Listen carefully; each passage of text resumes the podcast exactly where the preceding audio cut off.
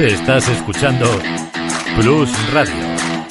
La radio en positivo.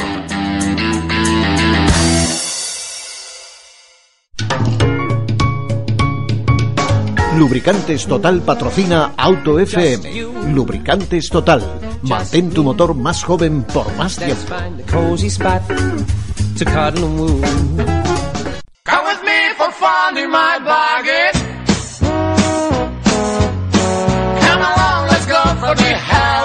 Aquí comienza Auto FM.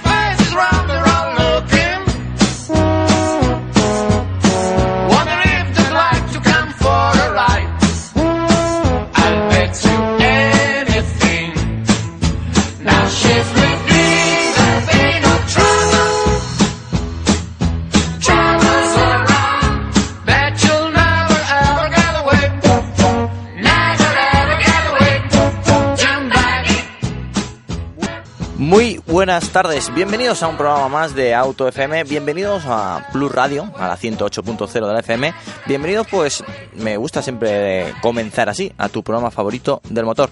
Hoy tenemos una mesa más que granada, la verdad es que para mí es un placer eh, que hoy me acompañen a estos profesionales del motor, pero antes de, de entrar a fondo, antes de entrar a noticias más importantes de la semana, me gustaría recordarte, yo creo que algo vital en lo que estamos viendo durante este tiempo. ¿Y por qué? Porque siempre me gusta dar un toque de seguridad vial al principio del programa. Y siempre me gusta relatar pues momentos o acciones que he sufrido como conductor.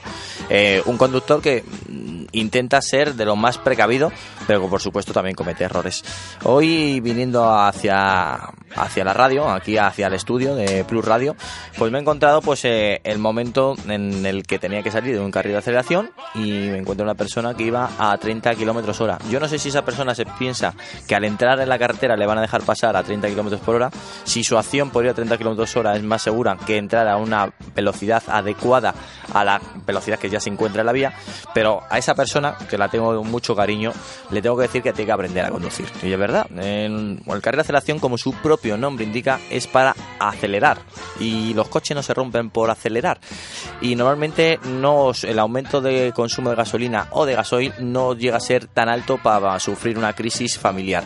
Con lo cual, si eh, nos encontramos en esa situación, de verdad, acelerar, no pasa nada, adecuaros a la velocidad y en ese momento encontraréis que es mucho más segura vuestra incorporación a la carretera, es mucho más seguro para los que os encuentran a vosotros y seguramente entres antes dentro de la carretera que el que me ha hecho esperar más de 5 minutos a que por casualidad no pasase ningún coche por la carretera para poder acelerar.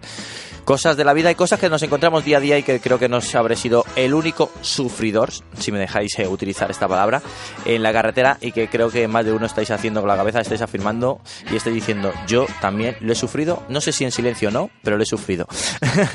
bueno, voy a dar la bienvenida al equipo que hoy me acompaña, un equipo de gala, todo hay que decirlo. Bienvenido Luis Mazarracín. Hola Antonio, muy buenas tardes. Muy buenas tardes. ¿Cómo arrancamos eh, esta, bueno, te iba a decir, este programa? Pues arrancamos con todas las ganas de, de octubre, ¿no? Renovadas. Joder, no, no. no.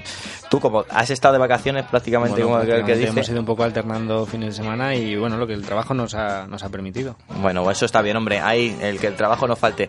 Señor Eduardo Lausín, segundo programa que nos acompaña. Estás haciendo ya un récord, ¿eh?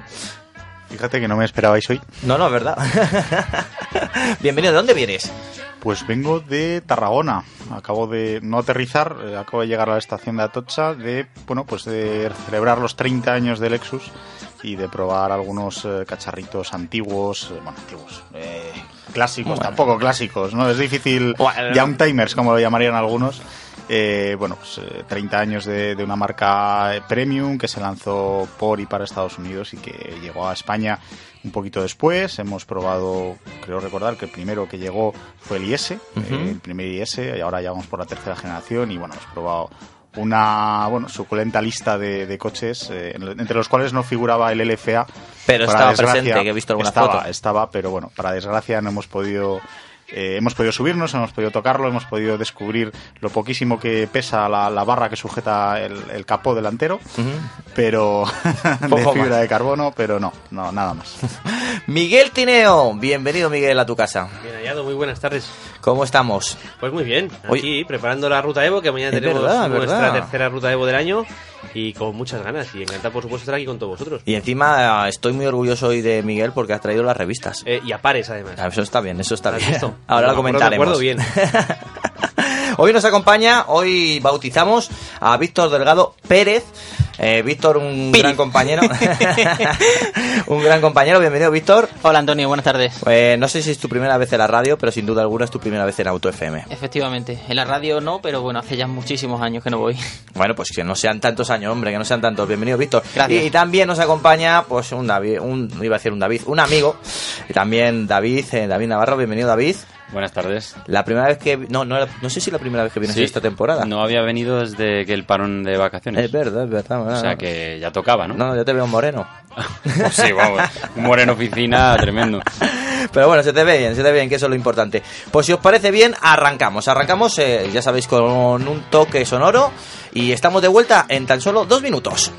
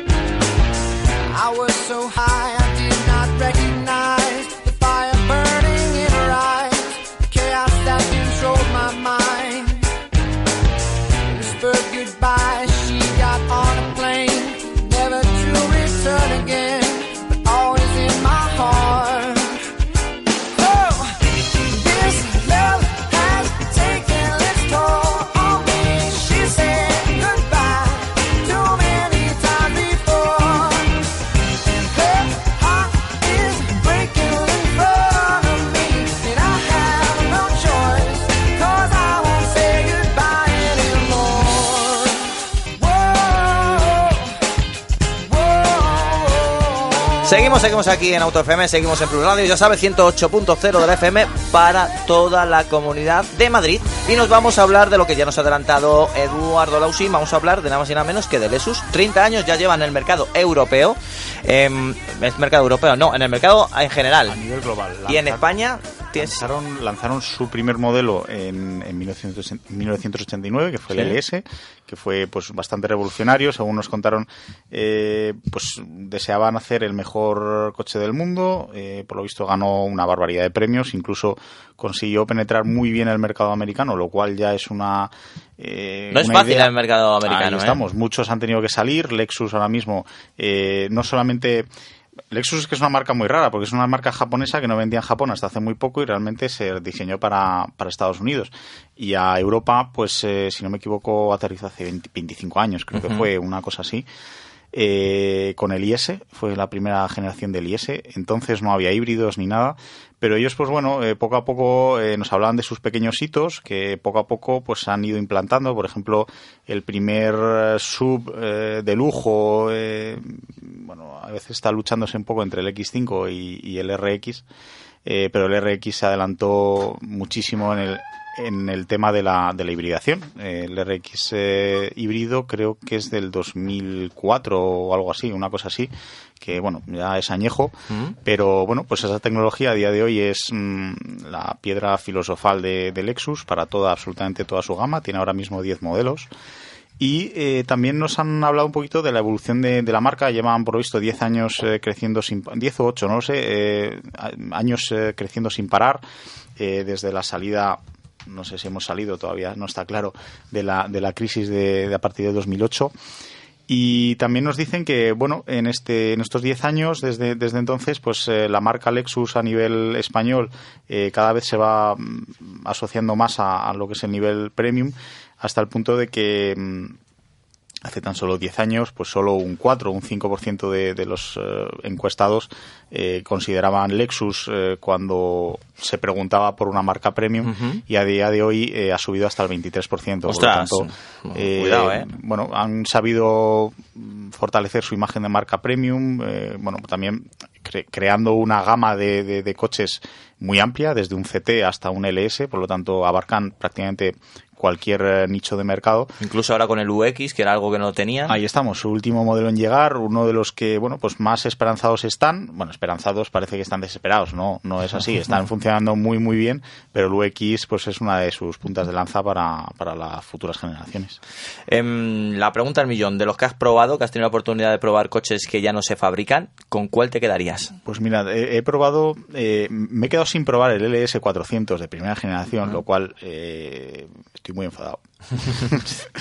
No, pero no daba, no daba más tiempo y había una cola muy, muy grande, pero yo tenía otra espinita que ya sí me he quitado y era probar el primer IS, porque es un coche que yo a día de hoy eh, todavía me giro, eh, a mí me gira el cuello cuando veo un IS de los primeros, el mítico de los, tip- de los faros, eh, de los pilotos tipo Lexus que puso tan de moda en el mundillo del tuning hace unos Sí, cuantos pero años. revolucionar el mercado, que eso no todas las marcas lo pueden ahí decir. está, ahí está, con su... Y el de los reloj y el de los Bueno, esa persona que habla, que no hemos presentado, porque ya sabes que tiene un horario especial, es Juan Ávila. Bienvenido, Juan.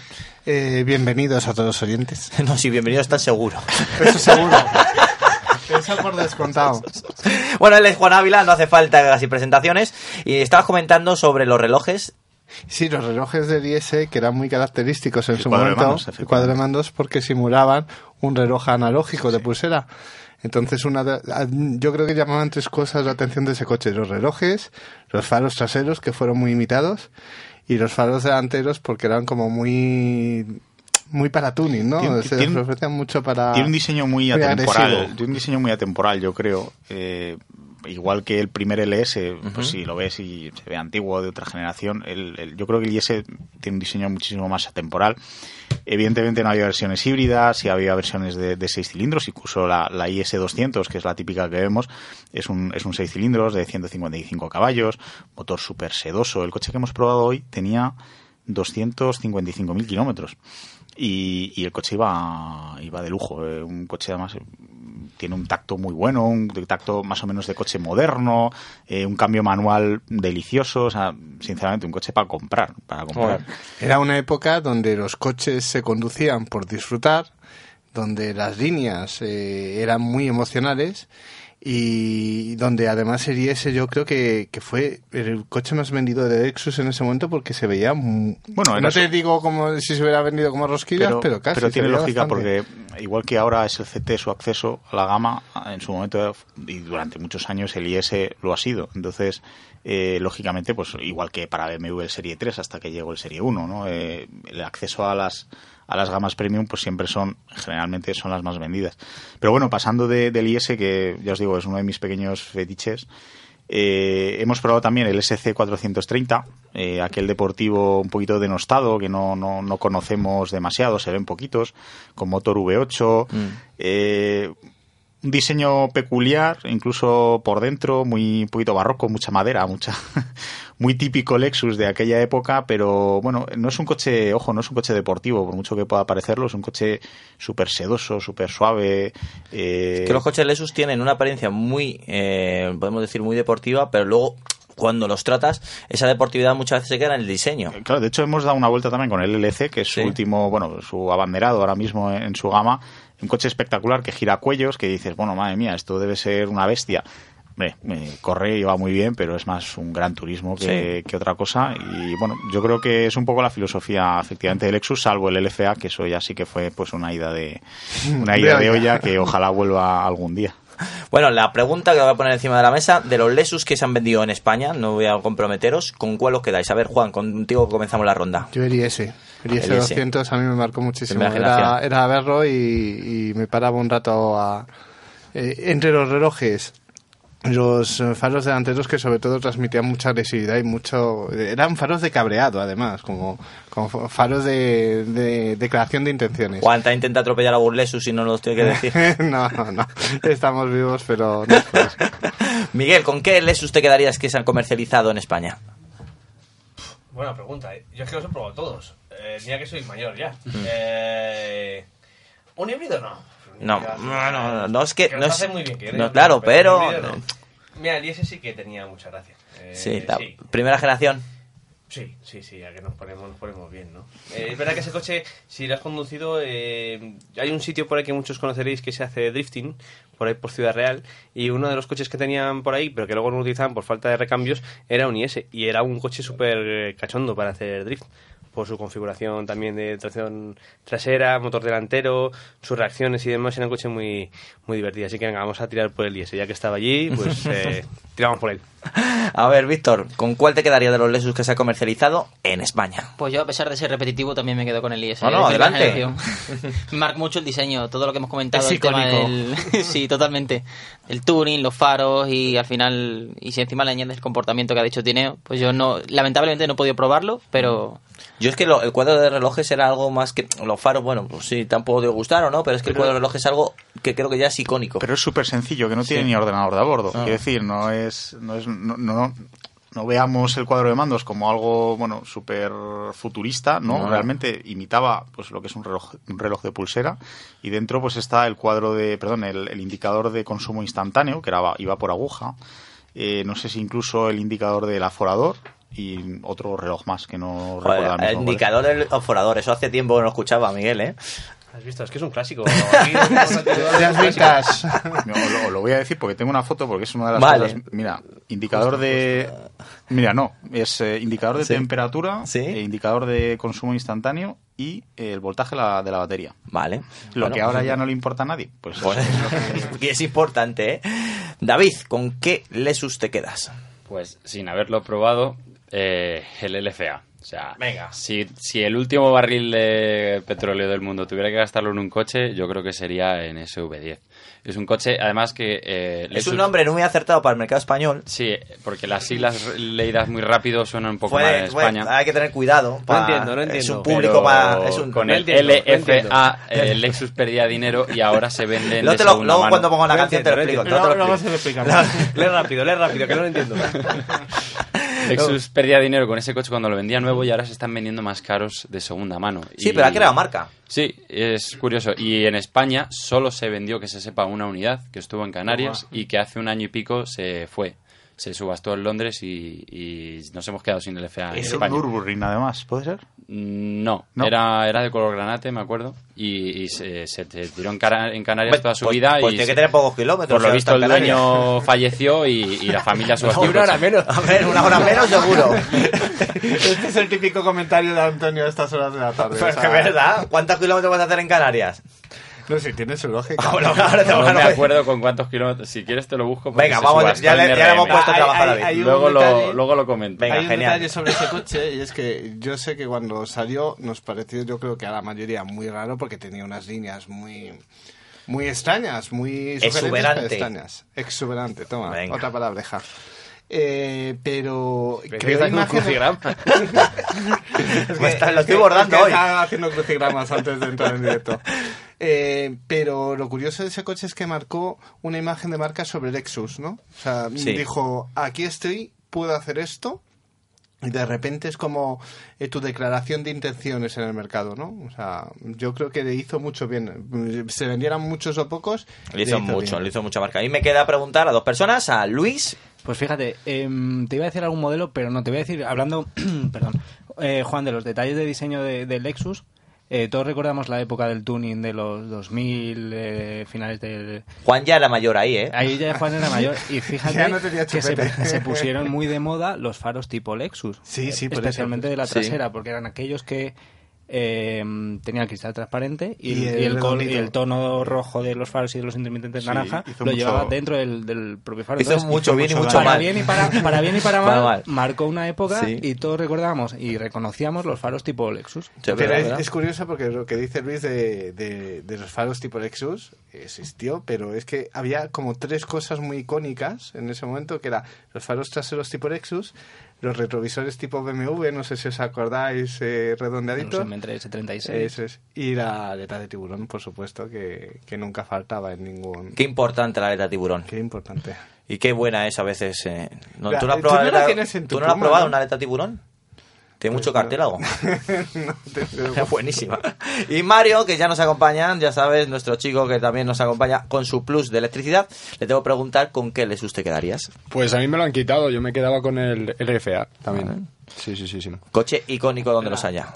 Eh, LFA, LFA 2, 1, 2, 3, 4, creo que ganamos los de Joder, 10, ¿eh? Juan, Juan no ha sido la dos. chica Juan no, dos. Juan no ha sido la chica que salía con el rótulo en, en la, en la de boxeo por, por cuerpo, más que por otra cosa. Aclaremos, Pero por empeño seguro. aclaremos una cosa, que el IS me gusta, pero el. LFA, el LFA lo cojo mucho antes. pero vamos. Ay, Dios no, mío. no vas a poner pegas ahora. Bueno, pues eh, si os parece bien, ponemos una canción y nos vamos seguidamente a hablar con Miguel, que nos tiene que, que comentar ciertos coches grandes con alma deportiva. ¿Lo he dicho bien? Sí, está bien dicho. Venga, pues Todo vamos tú con ello. está bien dicho. No os perdáis, seguimos en la 108.0 de FM. Por supuesto, seguimos en Auto FM.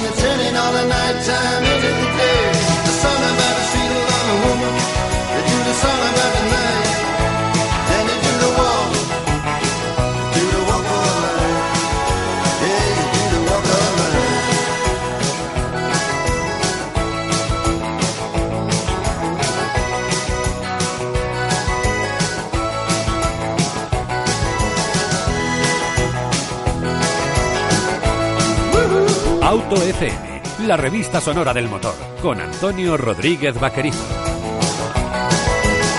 Nos rellenamos eh, los vasos de agua, que parece que no, pero bebemos agua aquí en el estudio, todo con respeto y con cariño hacia nuestros oyentes. Y vamos a hablar, como bien os he adelantado antes de este hilo musical, de varios coches eh, grandes, grandotes, eh, carrocería sub y con alma deportiva, o por lo menos eso nos indica cierto emblema. Estamos hablando del X3M y el X4M, que ha habido un evento esta semana eh, para presentarlos, para la prensa, y que bueno, pues tenemos a Miguel Tineo que se ha infiltrado por ahí para conocer todos los detalles de estos coches. Yo sé, Miguel, que no son de tus coches favoritos, pero cuidado con ellos porque te puedes sorprender. Corren mucho. Eh, ten en cuenta, bueno, había las dos variantes. Está la variante M, tanto para X3 Ujú. como para X4, que son 480 caballitos, lo que no está así muy mal. Y luego en un momento dado, pues si te quedas así justillo, te hace falta más potencia, pues tienes las versiones Competition que tienen 510 en, en ambos eh, casos. Eh, bueno, son efectivamente dos subs que en ambos casos el chasis es el mismo, cambia lógicamente pues sobre todo el diseño, que como sabéis el X4 tiene una línea más tipo coupé, el X3 es más un sub eh, más tradicional. En los dos casos pasamos de 2.000 kilos, entonces claro, esto al final son dos coches que pues eh, pasan de 0 a 100 en menos de 4 segundos y medio, entonces imagínate lo que corren. No, corren mucho. Y claro, el problema está que cuando empiezas a correr, pues corren y cuando hay que frenar, es verdad que frenan muchísimo porque llevan unos frenos eh, enormes que además en la prueba que pudimos hacer tuvimos un ratillo ahí para maltratarlos y sinceramente aguantaron muy bien la fatiga, pero sí que es verdad que requieres un poquito más de tiempo y un poquito más de anticipación. Si haces eso, son súper rápidos. O sea, puedes ir a un ritmo Te puede sorprender, ¿no? De lo rápido que puedes ir con ellos. Sí, sí, sí, sí, pero mucho. O sea, es verdad que MV tiene ya mucha experiencia con, con subs. Antes lo comentaba Eduardo, ¿no? Que el X5, que si tienen la guerra ahí de que si era el primer sub, tal, eh, lujo y demás, eh, lleva muchos años haciendo coches de estos ya que el X5 tenía en su época una versión 4.8 IS de, de las primeras que tenía... La guerra la tiene con Land Rover, doy por montón. hecho. ¿A qué te refieres? Ah, Ah, en cuanto al... Claro, de que haber sido los primeros, suce de lujo. Sí, pero Land Rover, como siempre ha ido más por el mundillo todoterreno, a lo mejor no. Sí, pero había la versión Vogue, que siempre da un toque así. No sé, lo- los Vogue Sí, costaban pero siempre meterlo. estaba más con reductora, yo creo, Sí, todos, ¿no? Creo sí. recordar que todos tenían reductora y al final cuando tienes reductora es un poco uno de los Eran coches más camperos. motivos camperos, que sí, te hacen pensar más en un 4x4 que en un, Claro. que en un este, ¿no? Pero bueno, volviendo un poco a- Sí. a, estos cochecillos, pues eh, lo que digo, que son auténticos eh, eso, deportivos en toda regla por lo que pueden correr, pero sí que es verdad que, hombre, que al final pues tienes que... Hombre, que pesan más, llevan ruedones, porque llevan Sí, sí, sí, ruedones. sí, sí, sí. El sistema de frenado eh, llevarán grandes discos. eh, lo, lo De único 18 que, pulgadas en el eje delantero. mira, para que nos hagamos una idea, Que que queda es justo, más grande. justo espejo en la llanta. Te voy a decir, es más grande que muchas llantas que hay Sí, en sí, el sí, mercado. sí, Ma- sí, sí, sí. es Eran unas payeras ahí impresionantes. Sí. De hecho, luego teníamos, eh, donde nos dieron la rueda de prensa, había unas pinzas de, de también de unos M allí desmontadas y las ves y dices, joder, luego lo ves en el coche no tan grande como realmente es cuando Y luego te preguntas desmontadas. cuánto cuesta la pastilla. Efectivamente, luego la pastilla... lo que es que, bueno, quien tiene dinero para comprar Hombre, doy por hecho, doy por hecho. Eso claro, está pues al claro. final, mira, estamos hablando por cierto ya de precio, ya Sí, que por decimos el X3M normal son 109.900 Sí. Y el X4M competido son 100, eh, o sea, perdón, y el X4M normal son 111.900. Bueno, para todos los bolsillos no son. No. Y si No. queremos poner las versiones competidas, hay que sumar 10.000 euros más. Hay Para. algunas diferencias, aparte de la potencia, pues también tienen escape deportivo, que por cierto, tampoco te crees que tanta diferencia entre llevarlo y no llevarlo. Una de las Eso es importante, me- es decir, que no sorprendió. notaste esto. Pero lo- el problema de los escapes deportivos a veces es que por dentro, en algunos vehículos, no se escucha y, Y por fuera, sí. Sinceramente, hasta bajando la ventanilla te quedas Sí. un poco como frío. O sea, se nota ¿Te esperabas más, algo más? Sí, eh, muchos coches de estos pasan, ¿no? Y luego lo hablaba incluso con Borja Hormigos, eh, quien saludamos desde aquí, como Sí. bien sabéis, eh, jefe de prensa de BMW. España, que ha estado aquí con nosotros muchas veces, Sí. que es buen amigo, amigo, y me lo decía él, ¿no? Que había tenido ocasión de probar el coche también más días y tal, y me decía cuando lo, lo están rodando y todo esto, y me decía, en frío, por ejemplo, se nota mucho más. Claro, arrancas en frío y eh, el motor ahí, pues, se nota mucho más. Y dice, ya es verdad que cuando lo pones ya en marcha y tal, pues, la cosa baja. Tema de homologaciones y todas estas cosas. También es verdad que yo creo que quien se compra un X3 de estos o un X4 mm, probablemente tampoco quiera tener el mayor ruido del mundo, ¿no? o avisar a los vecinos que llega. Claro, pero bueno, ya que tienes un competido, ya que metes un escape Sí. deportivo, pues ya que te metes, métete bien, ¿no? Pero bueno, Entre un escape deportivo y un escape macarra, pues BMW tiene que hilar muy fino, porque claro, tampoco quieres eh, dar la impresión de que acabas de salir de la última concentración de Tanning, ¿no? bueno, pero Bueno, Imagina, bueno, sí, pero, sé, pero es que cuando te dicen de escape deportivo, pues como su propio nombre indica, Ya, pero tienes Somos que unos jugar. quemados, tío. ya está, sí, punto que- final, hay que darle más vueltas. Queremos que macho, suene hasta el zoe de, que le unos agujeros con un taladro ahí para que sonara como Dios manda. Menos la pena. ¿Y qué pretenden hacer con estos dos vehículos en España? Pues mira, eh, era una de las cosas que estuvimos también hablando con ellos. Hay, por ejemplo, segmentos, eh, por ejemplo, en el de los compactos. Eh, Hyundai con el i30N, sin ir más lejos, la versión Performance, que es la gorda, es la que venden el 99% de unidades. El pequeñito, el 250, prácticamente no se vende. ¿Por qué? Porque ese tipo de cliente lo que se compra es como yo, pues es un quemado y se lo compra bien comprado. Ya está. En este caso, pues es un coche más eh, familiar, para una persona quizá un poquito más mayor, que a lo mejor no tiene tantas... Es un poco más así como Juan, que es un poco más flojo, y entonces no quiere ir tanto así en plan... así también en plan, en plan deportivo. Y entonces, A ver, entonces, Juan, ¿qué pasa? Que vamos a ver. Yo no te veo con un X3M, ¿eh? Yo tampoco. No te veo con un ya. X3M. Yo a mí me gustan los coches que transmiten cosas. Sí, pero una cosa que te transmita y otro... o- Yo no te veo con ese coche. ¿Sabes No, con no es cuál tu le tipo veo de yo? A coche. ver, yo no, eh, o sea, con todo el respeto para BMW, que es una gran marca, eh, no sería seguramente la, la primera marca que miraría si me quisiera comprar un Bueno, ya está, ya está enseñando. Bueno, ya la hay que retomar un tema y es Sí. el coche con el que le vemos nosotros y que estamos haciendo Ya. una petición popular. Ya, hemos recibido, eso a lo mejor Miguel no lo sabe. Claro. Eh, hay una petición popular, porque ya hemos recibido mensajes, y lo habrás visto tú. He visto, he visto. La has visto. De, hemos abierto el canal a todos nuestros oyentes. eh, si la gente pide que Juan pruebe un Mahindra, Juan probará un Mahindra. No tengo ningún problema. Claro, lo único que tiene que ser los oyentes que lo pidan. Ya hemos tenido varios mensajes que lo han pedido, ¿eh? ¿Sí? Sí. Ah, hay uno que decía, tiene que probar primero un Mahindra y luego un Corando, para que vea cómo evoluciona la vida.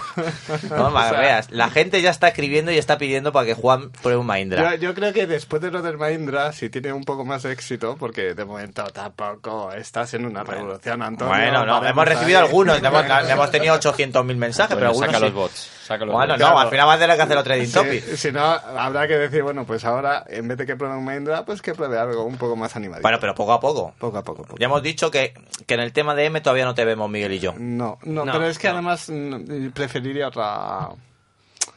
A ver, me, me hace diseños muy bonitos BMW, ¿vale? Pero no sé, no ¿Cuál es, cuál es- el coche que te comprarías tú sentenciando ahora tu mismo? futuro, Sí, sí, sí, que ya no. coche, ¿Cuál te comprarías? Si tuviera dinero y no tuviera ningún problema para tener dos coches, uno de uso normal y otro de uso un poco más eh, divertido, me pillaría un Lotus Elise. Pues ahí queda este. Bueno, bueno, no, no Ahí está estoy- mal. no estoy está de acuerdo con Juan. ¿Ha fíjate. No está mal la cosa, Sí, hombre. sí, a mí me gustan Si los buenos nos gusta Ah, sí. Si el jamón de bello también, también me gusta. Claro. Ah, lo- claro, ahí, ahí está. Hay- de cierto presidente que no distingue el jamón de veleta de jamón sobado. Ya estamos, bueno, mira que no lo sabía yo que iba a saltar ya.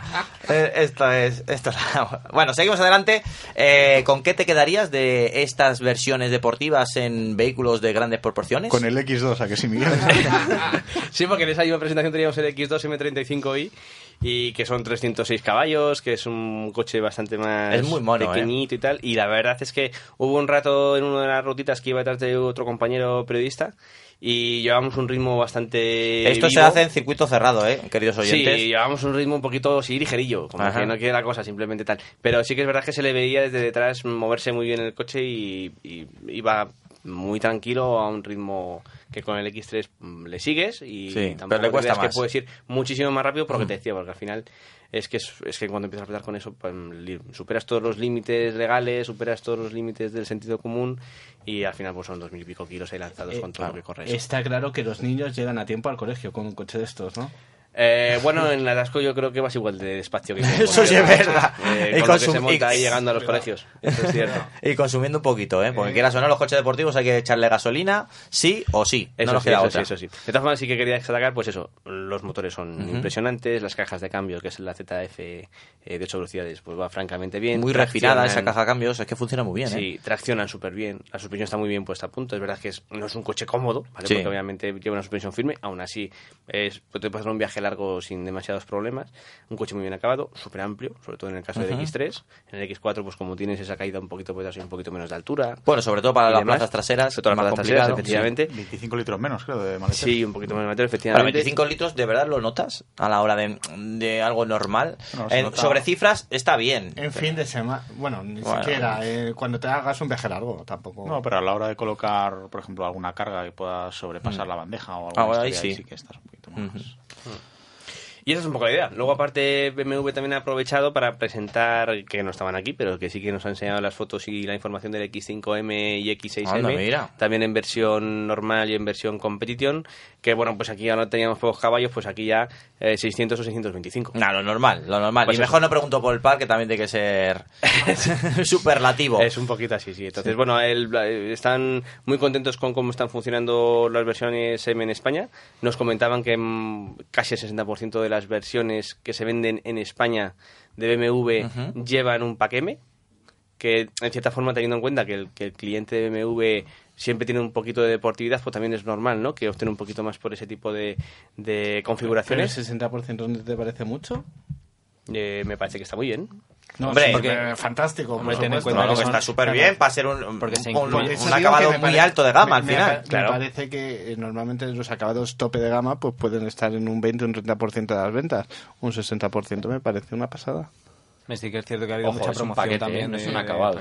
Bueno, un paquete, venga. Es un buena de corrección. detalles estéticos. No es que me estoy comprando con el navegador, el asistente, no sé qué. Me estoy comprando unas llantas, unos golpes espe- específicos y unos detalles. Pero en hablamos del 60%. Que hay que sigue gastárselo, que gastárselo. Claro, por Sigue eso que no son... Que creo pesado que de son claro, más de claro. 3.000 y pico El- euros. el Claro, que paquete- no son 200 El eurillos así. de el paquete M del, del X2 son 6.000 y pico euros. 6.500 Claro, me parece que es, que es una pasada. Mm, El muy bien, ¿eh? 60% me parece una pasada. sí, bueno, pero ya que te compras mucho. un tipo de ese coche, parece que si no vas con, con llantas grandes, con perfil bajo, con el, eh, con el pad de- estético de, de M, parece que le falta algo al coche. Es Y- verdad, yo También. estos días hemos tenido dos Serie 1, uno con M y otro sin M, y parece otro coche. Simplemente por el pack. Era con el mismo motor además, y de hecho, y parece otro coche completamente diferente. También verdad que uno era de un Pero color y muchas otro, marcas, pero- no solo en BMW, cuando eh, el acabado Cupra, los Seat en su momento, el paquete M, los N, al, fi- al final eh, parece que salen del mismo coche, pero hay un cambio de diseño. Sí, pero, sí, comillas, pero que, son, que son 6.500 euros Claro. más, eh, como mínimo. Sí, pero quizá con Audi no se nota tanto, ¿no? En el, el cambio, como en... De versión estándar a versión Sí. deportiva Sí, estética, eh, ¿te refieres? Eso es, sí. Eh, en Audi siempre se ha notado un poquito menos porque Sí. de lo que tenían a la versión deportiva han sido siempre los más tradicionales, no eran muy Sí, pero- tuneadores de los coches. Pero, aún así me parece Mm. que los últimos Audi me parece que han pegado un salto emocional en Sí. líneas bastante Sí, pero es que importante. Últimamente yo creo que se han radicalizado bastante Ah, en los eso. paquetes, sobre todo BMW. De hecho, hablando de- del Serie 1... Y no estamos hablando de los riñones, ¿eh? No, no, el paquete M del Serie 1, joder, eh, Tela. esto es gordo. Bueno, todo hay que decirlo, que hemos, Espera, ido, que espera, hemos en la aparcado hoy. Hoy- Hoy, que hoy, hoy, hoy el, el garaje estaba era controvertido. Eh, Miguel ha venido con un 240i, si no me equivoco. Correcto. Y el señor Eduardo Lausín ha venido con un Serie 1 nuevo, de nueva generación. Hoy ha sido muy BMW el garaje. Estamos a tope ahí. Sí, sí, la y lo, verdad que sí. lo ha podido aparcar. La ha podido aparcar. que con paquete M. Yo creo que ya ha aprendido. Que Paquete, paquete, ya. Paquete muy gordo. has paquete, M, paquete M, pero es un 18i. Bueno, pero con paquete, que es lo que la gente- Es, con es lo que se va, es lo que se va a vender. Claro.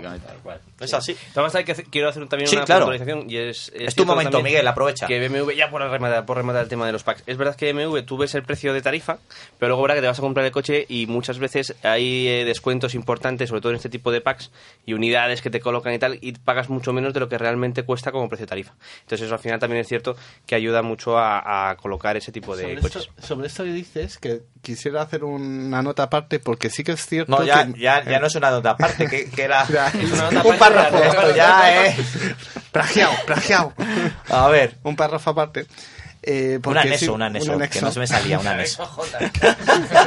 Ahí estás hoy Vamos, con las vamos, palabras vamos a que terminar, te- Juan, que- ah, última, últimas palabras de Juan palabra. en, este, en esta No. Quería recalcar lo que ha dicho Miguel, porque sí que es cierto que de un tiempo a esta parte, entre el precio oficial y el precio que finalmente pagas, hay una gran diferencia por los descuentos promocionales de las marcas, que sacan un precio de tarifa eh, más elevado del que sacaban antes y como reclamo promocional te dicen 4.000, 6.000 euros de descuento.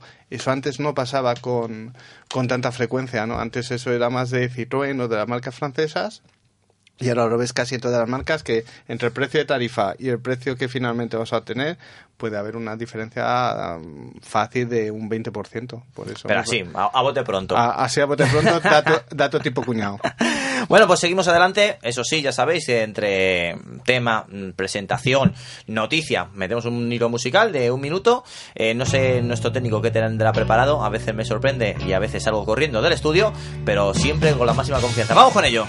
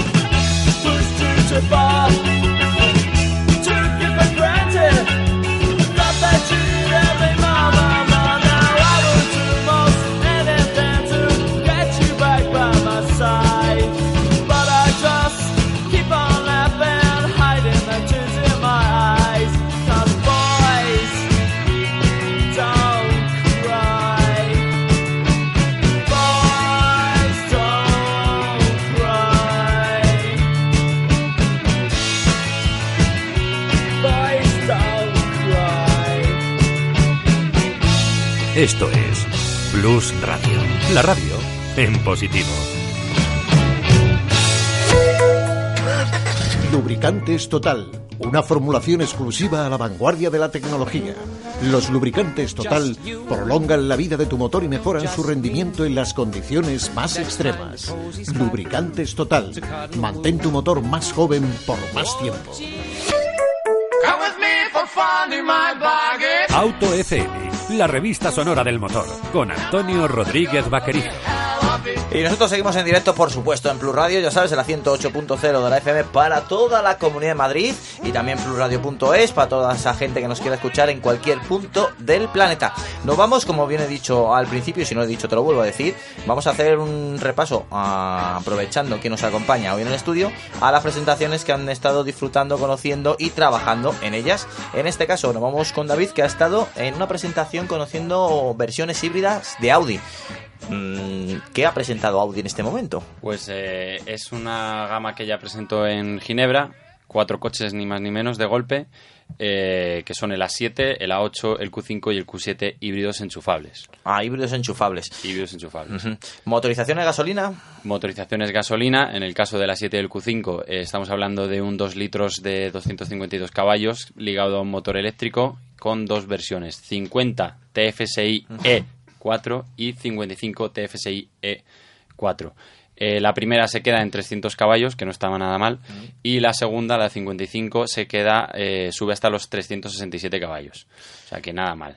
Eh, ¿Autonomía en eléctrico? Eh, Audi señala, no, se la- no, no- no ha querido jugársela más de 40 kilómetros, porque así ya en España consigue la, la famosa etiqueta cero de la DGT, el distintivo medioambiental. Y nosotros nada más arrancar el A7 eh, marcaba 42 kilómetros. Así que, bueno, no lo agotamos del todo en nuestra ruta de unos 75 kilómetros, pero yo creo que sí que son bastante reales, porque la verdad es que el coche eh, gestionaba muy bien el, el- el uso de, de los dos motores.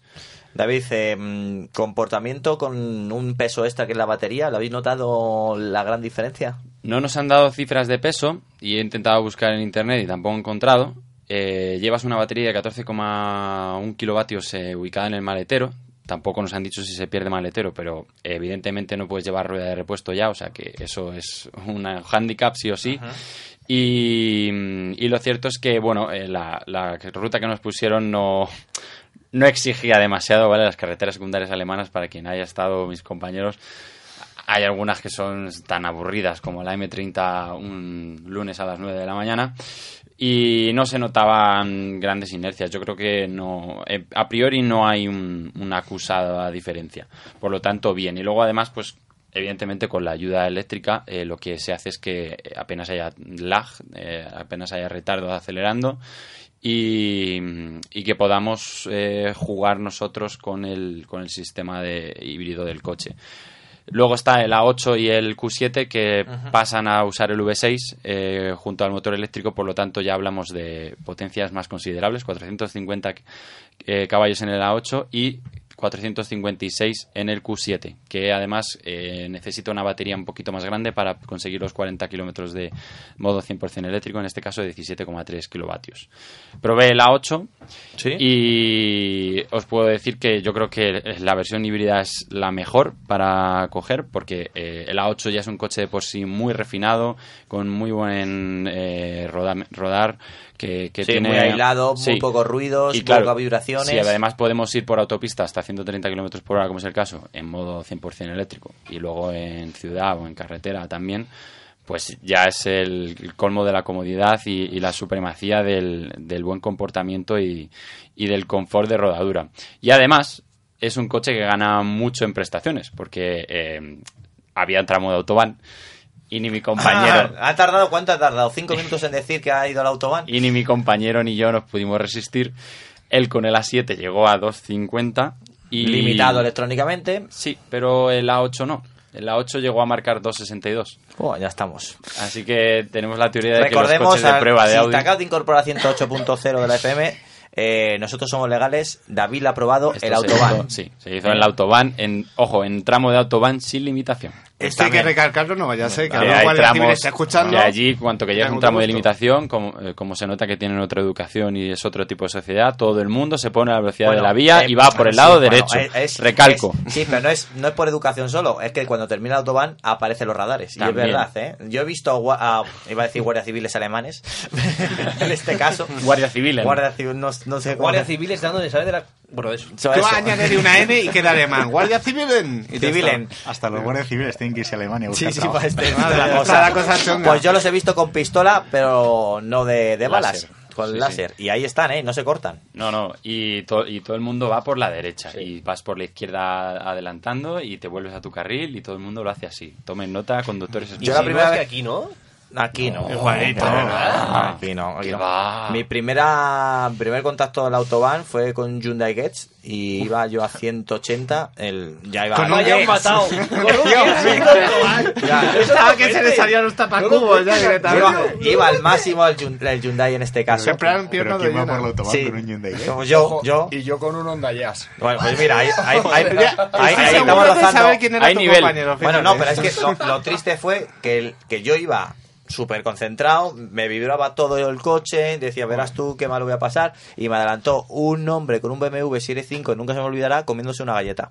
Y ese momento sentí lo que Ese era ridículo. Sí, lo tengo que decir. Te estabas buscando, Aquí, te aquí, estabas aquí. buscando, eso es así. Pero esta es la canción de Juan, de sus momentos jóvenes. No, no, súbelo, ah, súbelo, ah, súbelo, que nuestros oyentes sepan cuándo era joven Juan. Juan, ahora ha llegado tu momento. música. Yo tengo gustos musicales mucho más modernos que los tuyos. Ah, Hay que ah, reconocerlo, Antonio. Sí, sí. Es verdad. Ya, que- se esta reconoce. no, no puede ser. Que sepas que esta, Yo no digo nada. es del. o sea, yo, sé que cu- cuando cambiemos el próximo año Ya te estamos. meterás tú ya en los 90. Ya será todo un hecho para ti poner música ya. Lo pensaré, lo pensaré. Que no no quiero dejar a David, que es un tema bastante interesante, estos híbridos eh, de Audi. Eh, consumo medio no te voy a preguntar porque yendo a 265 por autobahn. eh, No creo que le preocupará mucho Bueno, el consumo. eh, en ese momento, porque además en el vídeo lo dije lo señalé. Ah, eso que te has había hecho un vídeo a todo- 265. No, en el vídeo, Ah, vale. en la videoprueba de, que tenemos en el canal de Revista Pero sin ir a 265. tranquilito por Vale. la esquerra secundaria. Eh, reseteamos el, el navegador, el, el ordenador de a bordo y pues, lo dejamos en el modo híbrido normal. Y la verdad que es que el coche tiraba más de motor eléctrico siempre que podía. Y al final llegamos a nuestro destino después de 40 kilómetros con el ordenador reseteado, con menos de 4 litros de consumo de gasolina y menos de 12 litros de consumo energético. Por lo tanto, en un coche que pesa más de 2 toneladas, no está nada mal. Mm, habrá que esperar a tenerlo una semana entera, circular por M30, eh, por ciudad, salir a autopista, hacer viajes para ver si de verdad se nota la diferencia de consumos con respecto a una versión normal, que evidentemente yo creo que sí. Pero eh, la verdad es que funciona de maravilla. Y lo que más destacaría de estos híbridos enchufables es el sistema de conducción predictiva que tiene.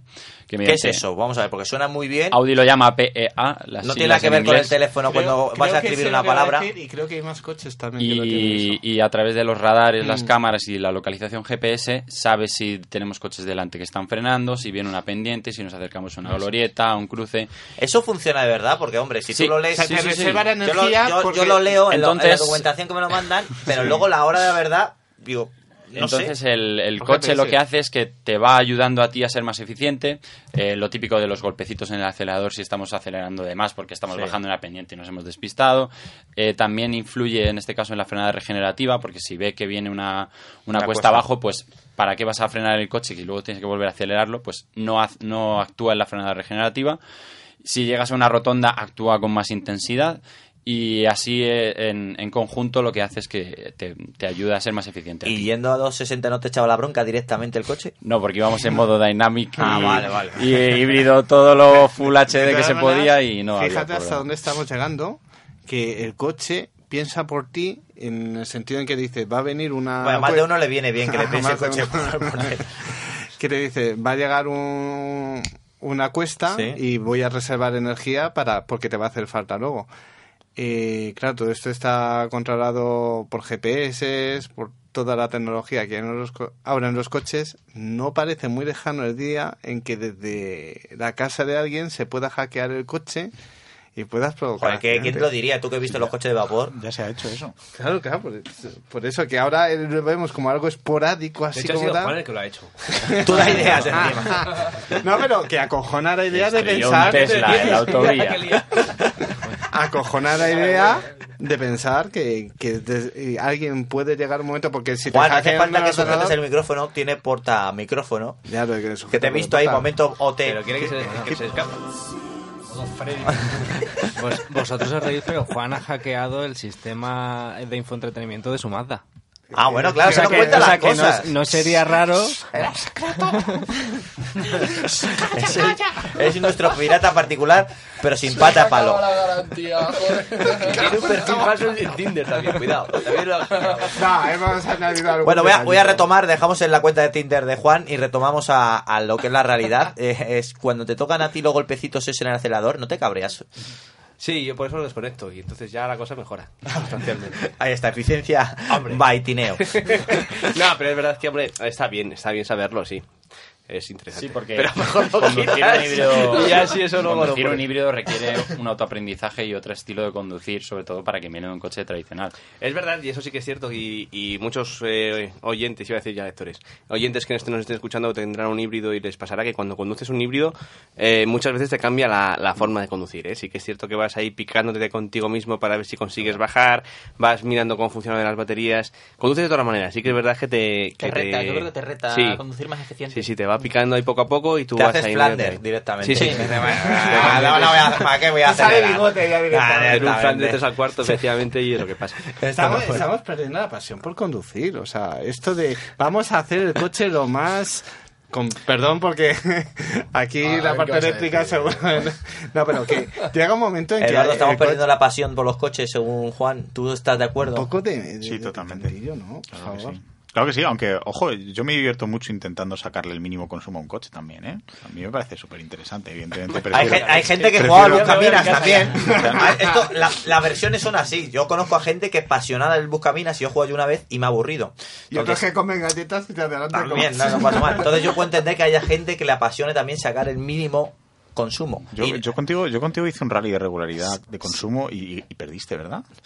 Ay, Dios. Eh, ¿qué- ¿Cuál es el siguiente tema? Campeón, campeón. No, pues, hab- hablando de, de- de un... No, no era un rally de regular... Bueno, sí, sí que lo era. Eh, recuerdo que íbamos con, precisamente, con un Audi A3 e-tron y lo que decías tú, que el consumo era muy bajo, lo que nos pasó fue justo lo contrario. Que al final, cuando se nos acabó la autonomía eléctrica, eso era un derroche de gasolina brutal. Entonces habría que ver, como bien dices, ese coche, una vez pase un tiempo y ya agotes la batería y no la cargues, a ver qué consumos hace, ¿eh? porque el lastre de 100, 150, 200 kilos que lleva...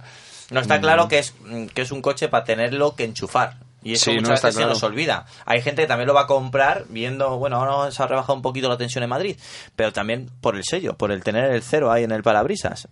Mm, ya veremos por dónde van eh, los tiros y aparte luego también tiene un extra de, de precio. ¿Qué precios va, va a llegar en España? Pues mira, para cerrar ese, el tema de los híbridos enchufables, de momento Audi solo ha dado el precio del Q5 50 TFSIe, el de 300 caballos, que son 59.780 euros. 66.000 si queremos el de 367 caballos. Más Es- adelante llegan a 7, a 8 y el año que viene, en 2020, llegan a 6 híbrido enchufable, A3 híbrido enchufable y Q3 eh, híbrido enchufable. Bien, bien. Recordemos que luego aparte Audi mm, es una marca que, mm, que en esto sí que hay que alabarla. Está apostando por los híbridos enchufables, está apostando también por la gama de Tron, que es 100% eléctrica, y también está apostando por el diésel. Recordemos que hace poco ha presentado el S4 y S5 en versión diésel. Bueno, tiene todo, tiene absolutamente todo. Y por el gas, que está la gama GT con por ahí también. El gas. Ahora, ahora hablaremos del gas en la segunda hora de, de Auto FM, que nos estamos acercando peligrosamente a cuatro minutos de las 8. Eh, hilo musical y seguimos. No os perdáis, que nos queda mucho, pero que mucho programa aquí en Plus Radio, aquí en Auto FM, en tu programa favorito del motor.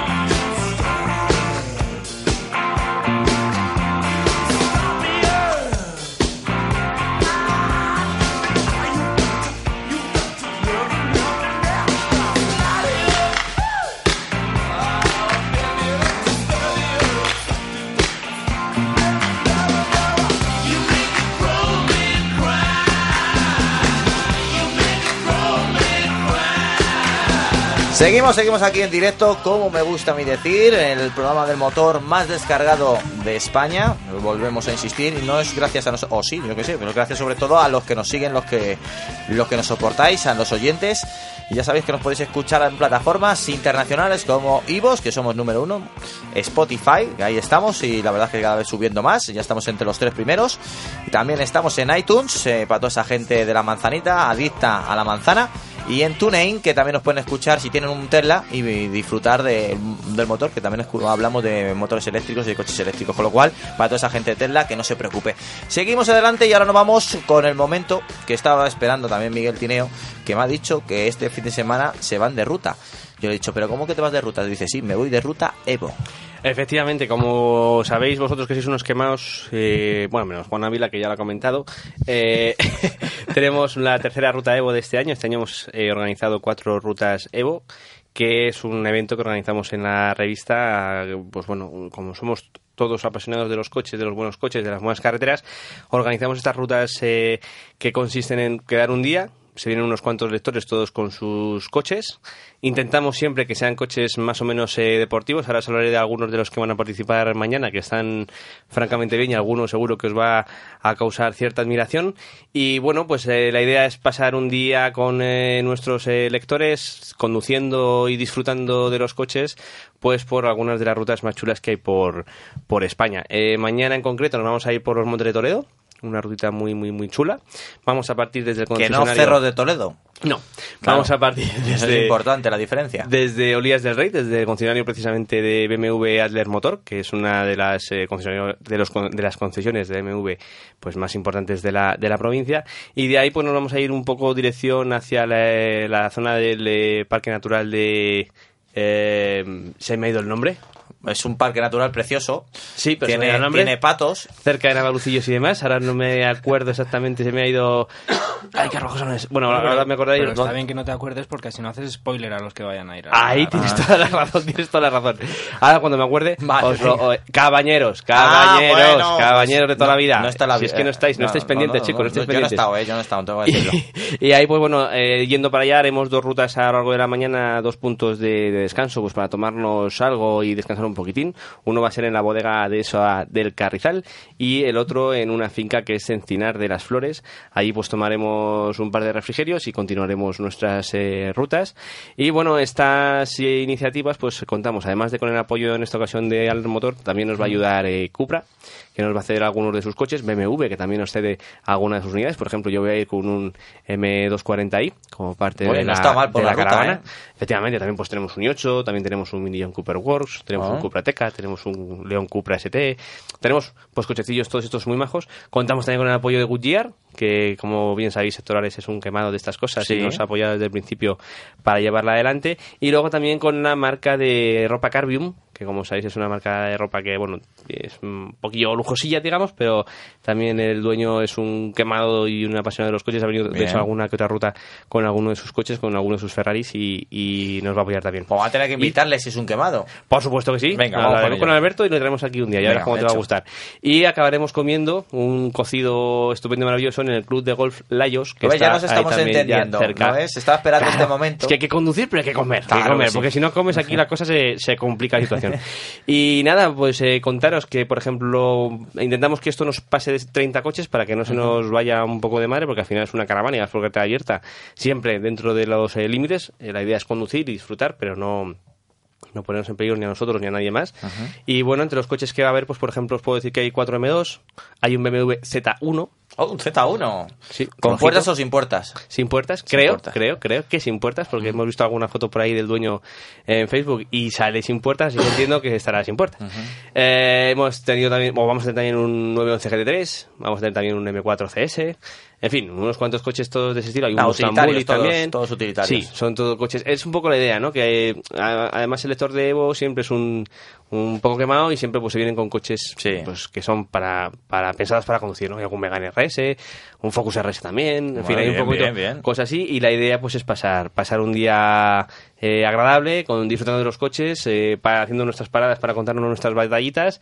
De aquí siempre salen muy buenas amistades. La verdad es que se va formando una comunidad. Con gente- un cocido se hace mucha amistad y... pero muchas amistades, pero muchas amistades. Y, y muy buen rollo, la verdad. Y, y, eh, de hecho hay gente que ha venido a las dos anteriores ya. Ah, y bueno. está dicho que no se la pierde y, han dicho que cuando hagamos la cuarta, que la haremos para finales de noviembre, diciembre, una cosita así. También se van a venir, efectivamente. Esa ya la estamos preparando, todavía no tenemos previsto por dónde va a ser, pero vamos, ya la gente se puede ir apuntando porque es que, además, Antonio, si es que esto es un regalo. Tú fíjate que te Mm. A ver, incluimos la comida, los dos desayunos, Lo- la lo- salida de allí también desayunando, que te pones ceporro, Antonio. me Antonio, el cocido, el cocido completo con garbanzos. Por supuesto. Vale. Y con, puedes repetir todo ahí. Con si guarnición. quieres. Con guarnición, a tope. con patatas fritas. Y entonces, la historia son 90 euros por persona. Vale, está muy bien. Y si luego tú quieres llevarte a un acompañante, el acompañante paga 70 euros. Y con esos 90 euros incluye hacerse una foto con Miguel. Eh, si queréis, sí. O os agacháis o yo me subo en algo para que estemos a la misma altura y os hacéis la foto conmigo sin ningún problema. Rutasebo, rutasebo.com. Sí, señor. Ahí estamos. Y si no, pues bueno, en cualquiera de las webs de autofacil.es, por ejemplo, siempre tenéis un link para coger y, y meteros y venir y disfrutar, disfrutar de los coches, que de que Pues me queda solamente decir que disfrutéis, que lo paséis bien, que a la vuelta quiero que me contéis todas las hazañas que habéis encontrado, que si has encontrado el parque nacional que buscabas. Cabañeros, ese Parque Nacional de Cabañeros. Qué bonito es el Parque Nacional de Cabañeros, Precioso, señores. precioso. Sí, sí, sí. un sitio privilegiado de la naturaleza y sobre todo rodeado de gente que le gusta el motor, quemar gasolina y disfrutar de buena compañía. Así es. Enhorabuena por la iniciativa, que son de esas iniciativas que siempre me gustan el motor y sobre todo porque ya la tercera, ¿no? Efectivamente, la Muy tercera. bien, muy bien. Tienes que irte a una, Antonio, que todos Lo los sábados se me escapan. Lo sé, lo sé. Si es que La mi próxima agenda, te llevo de las orejas. mi agenda es más comprometida que... El Ford Puma anda ahí ahí, pero... Bueno, le falta poco ya para ser clásico. Pero le metemos. Échale unos añitos más. Es un Bueno. John, John Timer, como decía antes el tío Edu. Seguimos adelante y vamos a hablar de coches eh, entre comillas ecológicos, entre comillas de gas y entre comillas pues de coches que han evolucionado y sobre todo podemos decir que con, tecnología española. Ya sabes que SEAT es la marca eh, que se está encargando de evolucionar los coches de gas del grupo Volkswagen, en este caso de gas natural, eh, GNC, no de gas natural comprimido que no licuado y em, eh, está, dando- está moviéndolo sobre todo para crear una red de, de surtidores de gas por toda la península, por toda la, la piel de toro eh, que tenemos eh, en España. Eh, está probándolo Mario. El, el- ¿Qué versión estás probando, Mario? El Seat Arona TGI. El Seat Arona TGI y que bueno, pues son esos coches que muchas veces no nos pensamos cuando buscamos un coche eh, ecológico y por qué no, coche de gas natural con tecnología española y que funciona francamente bien. La verdad es que es un coche que, que gasta muy poquito, es un mechero, pero yo he venido hoy a rajar de las instituciones. A ver, ¿qué te ha pasado? Te veo, te veo mm, cabreado. Estoy muy cabreado porque eh, he probado los TGI de primera generación Mm. y estos segundos y debido a la normativa WLTP eh, han tenido que aumentar el número de depósitos de gas de 2 a 3 y pasar de un depósito de 40 litros a uno de 10. De gasolina, de pasar De de 40 gasolina. litros a, A 10 de a gasolina. 10 de gasolina. Entonces, me parecía y me sigue pareciendo un producto redondo para, para ciudad y luego viajar a, a otros puntos de España por un precio bastante bajo, porque luego al final siempre tienes la gasolina, no dependes de los puntos de carga porque te permite hacer muchos kilómetros y tenía muchos beneficios, además de la, de la etiqueta eco. Y debido a que se han tenido que adaptar a la WLTP, eh, eso ha cambiado. Ha bajado mucho el depósito de gasolina, ahora necesitas echar gas y el problema es que no hay casi sitios para echar gas. Bueno, aquí en Madrid sí, pero cuando sales de la gran metrópolis, Eso es, aquí como, no sé si hay 14 o 15 eh, puntos de... Aumentando, ¿eh? Iba a decir puntos de carga, pero Sí, bueno, eh, puntos de- de- Ya, ya es la costumbre. Eh, ga- gasineras hay gasinera. entre... Bueno, gasinera suena raro. Tú cuando, Eduardo, a ti cuando te digan me voy a una gasinera, ¿qué opinas? Yo lo entenderé, el problema es si se, se lo digo yo a alguien. También se dice electrolineras de los puntos de carga. Sí, no sé, me, estaré esto. haciendo viejo, ¿no? Me suena raro. Pero vamos, que básicamente, ya te digo, me parece que eh, la manera en la que se ha apretado a esta tecnología no ha sido la, la adecuada porque al final hemos pasado de un producto redondo a un producto que está muy muy bien, pero que no es tan redondo como lo era en su anterior generación, que el Arona no estaba, pero sí que estaban el Ibiza y el, y el León. Bueno, y el Mi, que se le llamaba Ecofuel, aunque no fuera eh, no era TGI. No era TGI, pero también contaba con gas natural comprimido. Y eso venía, que es que... eh, Bueno, a, a- a quejarte de... a quejarme del, del, de la, de Es la queja de la semana. Del ciclo WLTP. Hay que, yo voy a decir a- al técnico, eh, de nuestro técnico sonido, hay que buscar una sintonía de queja de la semana que- para que tenga de fondo y, y, y después a partir de ahí abrir todos tus conocimientos y, y despotricar. Pues Me que parece una de cuchillos, ¿no? De No sé, algo así, algo chungo. No sé, hay, que, hay que buscarte algo ahí en momento queja. Y bueno, y luego aparte he visto que has probado un patinete. Eh, sí, he estado probando el. Yo ya os lo he contado alguna vez que soy aficionado a los patinetes. Los empecé probando en Madrid, me parece un invento curioso. Y eh, el otro día, pues cosas de la vida, ¿no? Fui a recoger el Arona y vi ahí que tenían cuatro. Y a Pablo Cofán, eh, jefe de prensa de, de SEAT de España, pues le dije, oye, mm, ¿esto me lo puedo llevar? Me dijo, sí, sí, claro. Pero te dejé devolverlo. Eso no es verdad. Te dijo, sí, sí, claro.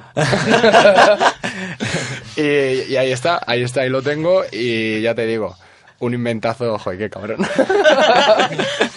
Es que gallego, vamos a ver, es que la- tenéis que poner en posición. Nosotros nos reímos porque sabemos por dónde va. Pero eh, nuestros miles de oyentes dirán, pero vamos, ¿de por qué se ríen estos, estos amigos del ajeno, como digo? pero es que el gallego es muy simpático y efectivamente, como lo ha acercado Miguel, lo hubiera dicho así. Pues eh, ya te digo, o sea, me parece un invento genial. O sea, de hecho, yo tengo mi coche en el taller. Pero es de SEAT. Es de Segway. O sea, está desarrollado Ah. por Segway, que luego se ha... ¿La has probado tú, Miguel? ¿Le estás haciendo así con la cabeza? Sí, sí, hemos hecho un vídeo también. y Ah, sí. que hay un vídeo tú montando tenido- patinete. Sí, además hago yo. ¡Ostras! pero ¿Qué, hacemos aquí hablando? No estamos viendo el vídeo del patinete de paranoia. Sí, sí, sí. Claro, esas cosas. Claro. No, no, porque eso es una vergüenza. Eso fue un día que me castigaron, que dijeron, fuera de los coches gordos te ponen a probar patinetes. y me tocó. No, no, es verdad que lo de los patinetes estoy de acuerdo contigo, que es que es un, un invento chulo. Ahora están con el tema de que si los quieren limitar en Barcelona, ¿no? Por el tema de que los quieren matricular, poner seguro, limitar a un Muy bien, mínimo de Barcelona, 16 muy bien. años. Siempre, siempre acercándose a la, A la vanguardia. Bueno, yo te, de yo te voy a decir una cosa, yo también soy un poco escéptico, ya voy teniendo una edad, ya no llego a lo de Juan, pero voy teniendo una edad. Ah, sí. Y sí que es verdad que cuando los he probado, eh, te puedes hacer daño con un patinete. A mí me da Sí. la sensación que corren Ah. muchísimo. A ver, hay Te un puedes hacer problema mucho daño. es que corren mucho para ir por la acera y corren poco para ir por la carretera. Entonces, Claro, no parece que... y cosas de estas y pueden pasar muchas cosas. Eso es. Tiene O sea, su peligro. Van entre 20 y 25 por hora en función de las condiciones, de si es cuesta Que- abajo, cuesta que arriba. parece poco, pero en una acera, Pero con gente caminando es a la velocidad. percepción de Claro. un coche a 25 kilómetros por hora, pero un patinete, Eh, ojo, ¿eh? Claro, por eso digo que, que es mucho para una acera y es poco para, para ir por la carretera junto con el resto de coches y motos. Y ojo que la Entonces, gente ya los truca, donde- ¿eh? Sí, sí. el mundo ver, tuning, no, el el mundo performance ha llegado a los patinetes. Aquel vídeo del tipo disfrazado de Predator yendo por la autovía. ¿Qué el vídeo veis de verdad? ¿Dónde os No, metéis? ¿En qué, en vídeo- qué sitios os metéis en internet? Pues Salir de ese internet es malo. No, no, pues había un vídeo por ahí de un tipo disfrazado de Predator con un patinete por la autovía y Bueno, un el tío resto de los el mortales que no vemos vídeos raros. Yo vi uno que salió uno de Predator, pero no hacía nada con un... Bueno, No, esa es otra cosa. Eso es pre- la, la niña y Predator, ¿no? Era- No, no va por ahí los tiros. Ay, Dios mío, se nos está. Ya no puedo decir más, ya se me ha ido el hilo. Iba a decir algo ya. Hablando de vídeos, voy a hablar ahora. Eh, manda la enhorabuena para el vídeo de que ha hecho Eduardo, un oyente. Nos ha escrito por, no sé si fue por Twitter o un email, que después del programa te vio en- ah, conduciendo el Taycan. Que enhorabuena, que le gusta mucho. Pues muchísimas gracias. ¿El coche a o el este- vídeo? Ah, eso ya no lo he especificado. Bueno, Bueno, Mientras que no sea Eduardo, vale. igual, igual soy yo. No. No, pues muchas gracias a, a este oyente y bueno, que no se quede con las ganas de ver más porque ya desde hoy tenemos la prueba completa del Renault Clio, que ya lo hemos tenido, eh, no sé si lo comenté ayer, la semana pasada con vosotros y Esa ya tenemos, tenemos una prueba completita de- del Clio nuevo con un motor eh, gasolina de 100 caballos que eh, es el que se va a vender. Ya tengo aquí a la gente nerviosa con los patines. A ver, por favor, un poquito de control, ¿eh? Ay, Dios mío. Hemos gente- encontrado la noticia de disfrazados de Predator y en patinete eléctrico por una autovía de Valencia. Pues O sea, tiene, tiene que estar ahí junto, junto a Miguel Tiene probando un patinete. Tiene que ser de ahí cerca en esos dos vídeos. Pero ojo, eh, que la noticia dice que iban a más de 100 kilómetros por hora. Eh. A ver, Bueno, si bueno, va, bueno, bueno, bueno. a ver si va a ser Miguel que se disfrazó de Predator para que no, No, no, no, yo lo hice aquí en Madrid, iba con mi chalequito, mi casco. ya, ya. Porque eso, es verdad, también se quería hacer una, una Sí. ayuntamiento porque yo veo, la mayoría de la gente que va en patinete no lleva casco. Eso, eso y, no Y, y por lo menos llevar casco es importante, porque insisto, ¿eh? que te puedes hacer mucho daño. Casco Un y coderas. y tal, O de y te puedes de hacer bici, mucho daño. por favor, que nadie se piense que queramos que se No, yo pongan llevo- ahí sí, yo un- llevo un casco de estos de bici. un esparco de la leche. Claro, sí, sí. Casco de bici con vale. y tal, no, no hace falta. Y los hay muy dignos, En vez ¿eh? vestidos de, de Predator van vestidos de Stig. Yo que hay cosas que no, no. No. Bueno, un saludo también para nuestros oyentes frikis, que los queremos un montón, aunque se vistan de monstruitos. y ahora también hablando de vídeos, sí, Miguel. No, iba a decir que me puesto aquí a hablar de pendientes y le he dejado a, a mi pobre compañero sin acabar de contar la historia. que- Ah, bueno, pues eso, que me lo he llevado y fíjate que me ha venido tan bien como que tenía el coche en el taller y no necesité a nadie porque esos tres kilómetros... que- ¡Uy, qué maravilla! Pues luego te lo echas al maletero Claro. y es un invento genial. O aparcas, o incluso para una persona que no tenga un coche etiqueta eco, pues oye, eh, vas con tu etiqueta C, tu etiqueta B, lo dejas fuera de Madrid Central, Madrid 360, como se llame ahora, lo dejas fuera y... ¿Ahora en Madrid 360? Lo van, lo van a- el otro día estuvo... ¿Y qué vamos a hacer con las placas? Eh, pues no lo sé. ¿Cambiarlas? No, no. Yo me tengo que enterar quién es el que fabrica las placas. Porque Un tiene que- amigo, un amigo de todos. por sí, visto. sí, no sé. Hay alguien que está viviendo muy bien a base de nuestros políticos. Hay, hay, hay un tema con lo de Madrid 360. No, sí, no, pero, pero es que otra vez, no, vamos a ver. Hombre, el de las placas de 110 por hora, ese, vamos, Ese- ese- se está riendo todavía. Sí, ¿eh? no, pero vamos a ver, lo que no entiendo es, pues bueno, puedes estar de acuerdo o no lo de Carmena, pero ¿para qué le cambias el nombre de Madrid Central a Madrid 360? Mira, el de las placas del 110, el del Madrid Central y el de las placas azules de los VTC es el mismo tío. Oye, Pero ahí- vamos. ahí, ahí le has dado. ¿Qué mal Claro. se ven esas placas azules? No, son- es que eso la- yo quiero una Pero placa es azul que también. una de las Yo la razones- quiero es que también no. Pero no, es para los vehículos de Ya, esos- sí, pero claro, no son quiero todos decir. los reflectantes pero- que deberían. Pero es que No, una de pero las, fosforita. A ver, un segundo, un segundo, chicos. Una de las razones por las que se crearon fue porque a raíz de no pocos altercados que había con los VTCs en otros países, estoy diciendo incluso había eh, violaciones, había, eh, bueno, eh, bueno, pues es una forma de diferenciar si ese coche verdaderamente estaba homologado como VTC. Sí, que estaba entonces tú lo ves venir, inscrito. lo ves venir con una placa azul y entonces sabes que es un VTC de verdad, Sí, que, que no el es que está conduciendo y tal. El problema está en que las placas azules van atrás. ¿Y adelante no va azul? Entonces No, no, no. entonces no, Ah, tiene no, ningún no. sentido. Como yo siempre lo veo No. por detrás. De hecho, es que hay muchas historias no sobre eso. sentido. Sí. O sea, hay muchas Sí, tiene- historias porque yo recuerdo una que me contó, a ver, no sé en España, es en México, pero sí que me contó que pidió un ¿Que en. México también son azules? No, no, que Ah. no, precisamente por eso, que pidió un Uber y cuando le recogió le preguntó el conductor, ¿a dónde te llevo? Entonces, claro, es como, ¿cómo que a dónde me llevas? Si te lo pone la aplicación. Entonces, eh, por ese tipo de cosas eh, se ha hecho. Hay, hay El un mundo, detalle- el mundo de las placas azules, Hay un detalle de que lo no de pastillas azules, que os veo venir. Hay un detalle de lo de Madrid 360. Madre mía, es que Antonio. Hablando de Canarias. Bueno, hay un tema con lo de Madrid 360 que es interesante comentar y es que Madrid 360 no es Madrid Central, no es solo abarcar la almendra central de Madrid, aparte eh, pues, Conflictiva. conflictiva, sino que en principio va a abarcar todo lo que es, eh, entiendo yo, todo lo que es por dentro de la M30. Vale, vale. Entonces, la cuestión está en que se va a hacer progresivo todo el tema de las etiquetas, o sea, coches que no tienen etiqueta de la DGT van a poder entrar a- hasta un cierto nivel, después no van a poder circular durante y después van a tener que para circular por Madrid van a tener que tener etiqueta de la DGT, con lo cual van Sí. a producir el efecto renove pero no el efecto renove por necesariamente un vehículo eléctrico, sino que como una etiqueta C puede Ya, circular por... bueno, ya es un coche moderno. Claro, y puede circular con dos pasajeros, pues gente que a lo mejor no Lo tiene único que dinero no para sé, llegar ¿cómo, al eléctrico cómo van a va- evaluar que vengan con dos o tres pasajeros? ¿Van a tener una persona que va a ir escrito? ¿Ese no va? Pues yo entiendo que tendrá unas cámaras como las del Busbao. Yo ¿no? acabo de comprar mi maniquí. que Ojo, sepas que no cuenta, ojo que que ya hubo- pillaron a uno. uno del Pero era, era- pero era una muñeca hinchable, ¿no? Sí, sí, sí. Ah, sí, sí. era para otros usos. hombre. La gente piensa siempre mal. Yo tengo el piloto automático, aterriza como puedas para el copiloto. Ten cuidado con el de No, no, no voy a, no voy a contar uno de los gags mejores de la, esa película.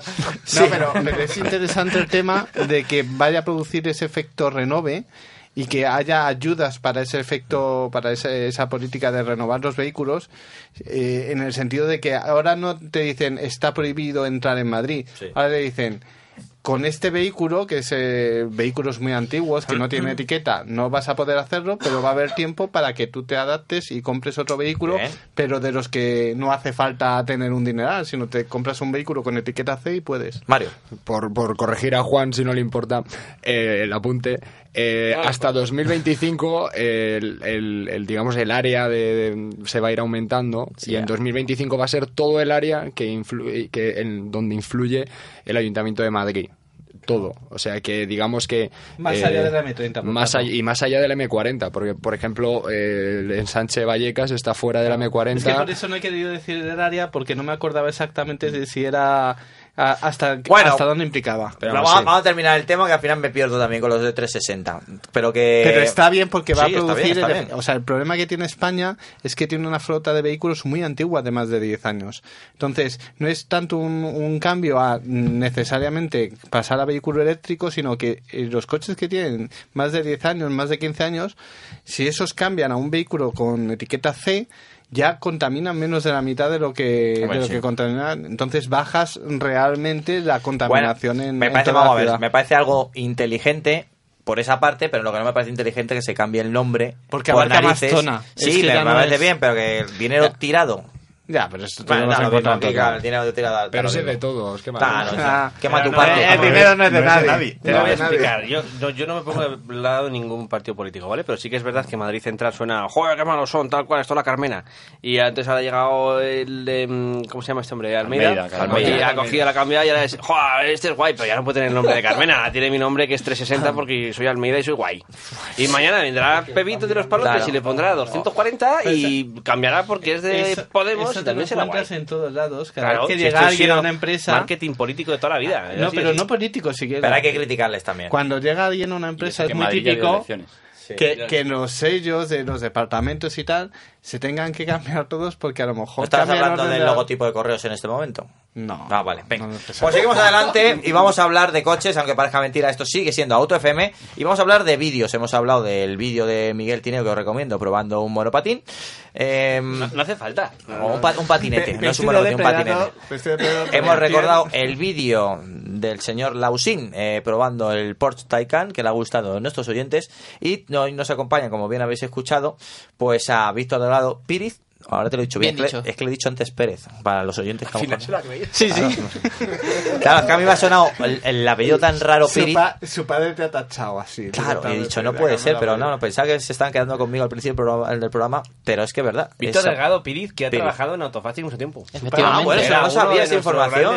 Hombre, ¿por qué te has yo que me los, mm, los nombres? Los- y además el segundo apellido, no el primero. El segundo apellido no el primero. Y que era Víctor Píriz. Era, no, era Víctor de toda la vida. Ah, vale. Víctor de toda la vida. bueno, pero Víctor eh, dejó Autofácil, aunque lo lleva en su corazón. Efectivamente, Efectivamente. en aquella época él estaba solamente en web, pues vivía en otra comunidad autónoma y estaba un poquito más así, y hubo un momento en el que bueno le surgió una oportunidad y decidió volar. Decidió Eh, volar, y le fue bien, yo creo, y ahí está volando, volando, sí señor. Sí. ¿Qué estás haciendo ahora? Pues mira, ahora mismo Volar. estoy, estoy colaborando en Top Gear Sí. y también en periodismo del motor, Sí. pero sobre todo tengo un, un proyecto personal con otros tres compañeros también del sector que se llama Holy Car TV. Holy Car TV. ¿Y de qué trata ese proyecto? Pues mira, yo creo que todos aquí hemos visto Top Gear el programa o de Grand Tour y no intentamos copiarlo, pero sí hacer algo parecido. Digamos que entretenimiento enfocado en coches. Coño, Que- suena, suena caro eso, ¿no? Hombre, al principio arrancar siempre cuesta, ¿eh? Entonces, tenemos un formato en el que apostamos mucho por la calidad de imagen, la calidad de producción. Tenemos un equipo con ocho personas, somos los cuatro socios, más luego tenemos dos realizadores, uno que graba rally y el otro que es director de cine. Un Toma. productor musical que nos hace las canciones para nosotros y un director de arte que nos hace los logos para... Esto, esto ya no es el Vale, clásico nos vídeo falta- de YouTube. nos falta un productor musical aquí. la- Falta que entre los de extrema derecha diciéndole que, que se acabó aquí, Amenábar.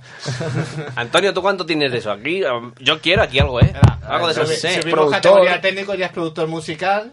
A ti de, de cine, ¿no? ¿Cómo No va sé, esto? no sé, a mí, a mí lo de, a mí simplemente lo de que le produce la música, ya me acojona un poco. el Ya, tema. ya suena Bueno, en fin, lo- los inicios son difíciles siempre, y, pero bueno, somos jóvenes, tenemos muchas ganas, nos gustan los coches, todos tenemos cierta experiencia dentro del sector de lo que nos permite nuestra edad. Y, y al final intentamos hacer eso, un programa de relacionado con coches. Si bien es cierto que también tenemos reviews tradicionales, como también puedes ver otras en YouTube. Pero bueno, si al final te gusta un coche, te estás, te estás buscando un coche, siempre acabas viendo un montón de vídeos sobre ese coche. Y ahora mismo tenemos y ahora mismo tenemos dos capítulos. Y el último, que está recién estrenado, lo hemos grabado en Cantabria. Y os invito a todos a que lo veáis porque son cuatro coches muy chulos, en el que decidimos cuál es el mejor coche para viajar.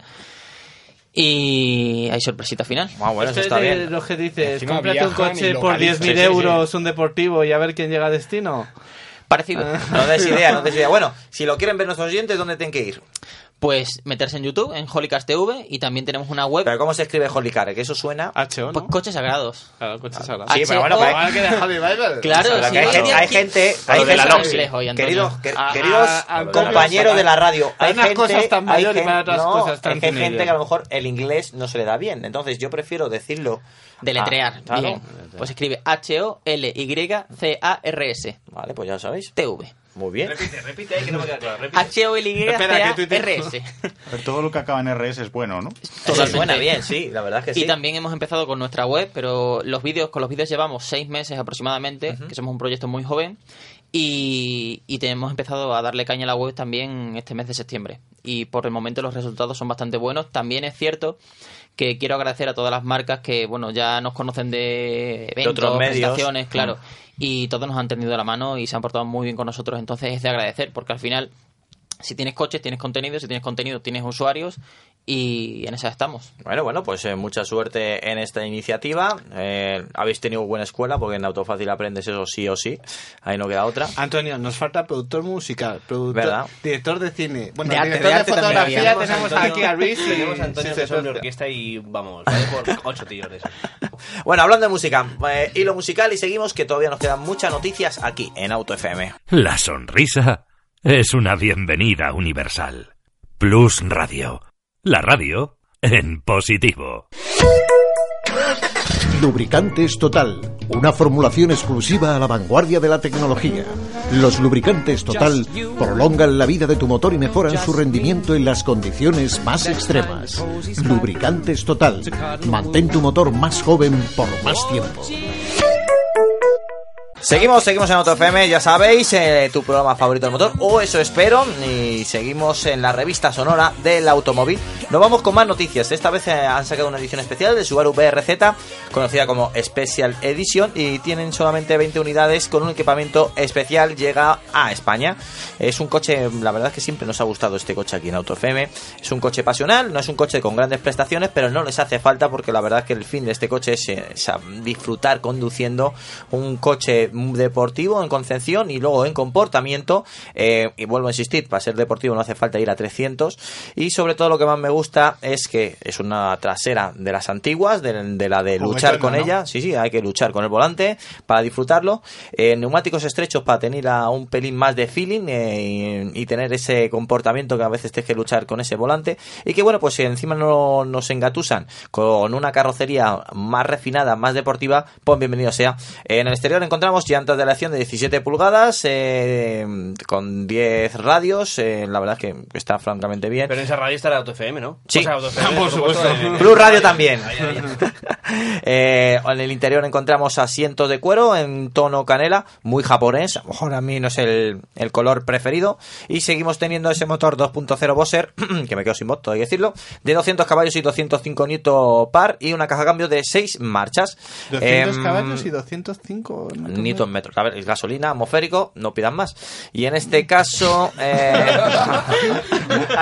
y hasta aquí eh, cuenta con amortiguadores chat de serie, más deportivos, también un diferencial autoblocante y su precio 32.900 euros, incluyendo campaña comercial, reduciendo 1.250 euros, con lo que citado arriba, todos estos colores eh, y todos estos extras sería un extra de 550 euros. Eh, bienvenido sea, si de verdad quieres este coche. La oportunidad idónea, este Es caro. Special Edition, 20 unidades para toda España, vete corriendo al concesionario. No, no es caro, la verdad es que no. Está muy bien. 200 caballos, trasera juguetona No, para divertirte. El BRZ siempre nos ha gustado, Miguel. Siempre hemos dicho aquí Sí, que es a un ver, coche... es eh, un coche para... No es lo más rápido del mundo No. porque al final es un motor que es atmosférico y corre y tal, pero no tiene una respuesta súper mega contundente, digamos. Pero sí que es verdad que es un coche divertido. Es, como sabéis, hermano gemelo de G86. Cambia muy poquito estéticamente y a nivel de chasis es lo mismo, pero con diferente puesta de punto de la suspensión. Y es un coche que mola, es de esos coches que lo puedes tener. Además es un coche que, fíjate, hablamos hace un momento del consumo, es un coche que si vas a ritmos normales estás en por debajo de 8 litros tranquilamente. ¿eh? Pero porque pesa poco Sin también, correr. ¿no? Y Sí, claro, es muy ligerito. claro. Sí, tiene un poco ese rollo, ¿no? De coche... Un poco es, es un... Sin ser lo mismo, Es un pero coche es retro poco moderno. Estilo, ma- a mí me recuerda mucho al concepto del Mazda MX-5, ¿no? Pero Sí. en coupé. Que es un que- coche ligerito, con un motor atmosférico para subirlo de vueltas, con un cambio con el tacto durito, una suspensión más bien blandita, pero que también te transmite muchas cosas. O sea, es un coche que lo puedes utilizar a diario perfectamente, pero te vas a una carreterita así un poco de curvas y primero, como no corre mucho, no te van a quitar el carne, bueno, a lo mejor sí. Bueno, y aparte, pero vas a disfrutar ver, como un enanito. El problema es que decimos que no corre mucho porque con su, con su carrocería, su comportamiento, a lo mejor pensamos que podría correr mucho más con otro motor. Pero Hombre, él tampoco- viene de probar esta semana BMW de 500 y pico caballos. Claro, es que tú Entonces, estás a otro nivel, claro. Claro, pero no corre mucho. No, O sea, a ver, al ser un ahí- motor que no es turbo, es elástico, me imagino que será muy progresivo y no será de reacciones Que tiene de llevarlo 205 arriba. newton metro de palo y tiene menos fuerza que la coz de una paloma, a ver si me entiendes, que eso hay que subirlo mucho de vueltas para que es un corra. motor que no corre nada y cuando lo hace, pues lo hace demasiado arriba. Ya está. Claro, es eso, es un motor para cuando y conducirlo así. Al antiguo Hay que saber Eso, jugar no con es un- las marchas claro, y No es un motor, eso, no es un motor contundente. coche de estos- escuela, ¿eh? Es un Sí, motor de esos que, que, que aceleras a fondo y vas viendo de vueltas y, y te va haciendo sentir cosas, pero no es un motor que te pegue al asiento y digas, No. ¡ostras! ¿Sabes? A eso me Yo refiero. creo que nos hemos también un poco mal acostumbrado con el tema del turbo, porque Sí. ahora esperamos unas reacciones y unos pars motor que, que, que, que después cuando te quitan el turbo y te ponen un coche atmosférico te quedas como... Yo mira, estoy probando esta semana el 308 GTI, que va muy bien, eh, a pesar del WLTP, que le han bajado un poco de Pero es verdad que para un tracción delantera, eh, gran parte de cuando tú aceleras son pérdidas. Eh, a, a veces no hace falta tantos caballos para encontrar ese feeling deportivo. Hombre, es que eh, más que tener caballo lo que necesitas es poder transmitirlos bien al suelo, ¿no? Claro. El veces. Y luego... No, tengo un buen chasis el 308, lo único que ya tiene muchos caballos para un delantera. Claro, y hay una- un buen diferencial Sí. autolocante, pues suele hacer Claro, maravillas, la guerra de de tracción compactos. como Dios manda, esas cosas pues ayudan. De todas maneras, en los compactos parece Se que nos no, ha ido pero se nos ha ido de las guerra. manos porque ahora 200 caballos dices y parece que no son nada.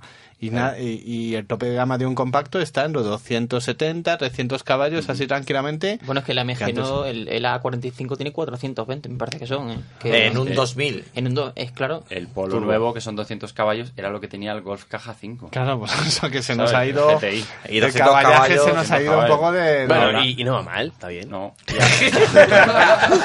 se dejaba llevar. Todo hay que decirlo, ¿eh? Bueno, fui a recoger el pan con el coche y se comportó dignamente, ¿no? Está bien, está no, bien. pero sí que es verdad también a, a la, a la a colación de lo que Sí. hablábamos antes del WLTP, sí que es verdad si lo habréis notado todos. Tú, por ejemplo, ahora que tienes el 118i, nosotros que lo hemos probado ahora, el 118i, por ejemplo, va larguísimo de desarrollos, ¿no? Pero aparte de eso, eh, son motores muchas veces que yo creo que por todo el tema también de filtros de partículas que empiezan a tener motor de gasolina y todo esto, se les nota más capadetes que antes. Muchos de estos motores nuevos, Pero además en muchos esto- casos los notas, ¿no? Y es desarrollos largos para consumir menos, filtros de partículas para emitir menos. Y todo esto al final hace que los motores, los coches, efectivamente, pierden un poquito de, de chispa, ¿no? El tema de las marchas largas, de los, des- de los desarrollos largos. Eso es muy japo, además. Está matando mucho la. Porque muy japo. Dame una porque- Porque, porque últimamente todo- todos los coches japoneses, por lo menos en mi caso de lo puedo Bueno, ya Málaga, está, en tu caso. en mi caso, dato, dato cuñado. Eh, eh, no, me refiero No, que, que se la saca la hace- chistera y todos hemos dado por hecho que vale, pero que ese vale no.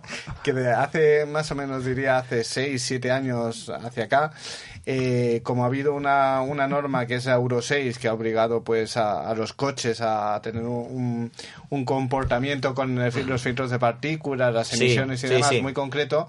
A, eh, A ver, han, a ver dónde han hecho llegas. la trampa por las, eh, los, Sí, ca- eh, los pero cambios son- de marcha sí, alargando la sexta Sí, mucho. vale, si eso lo está diciendo Eduardo, pero el japonés ahí donde han pinta.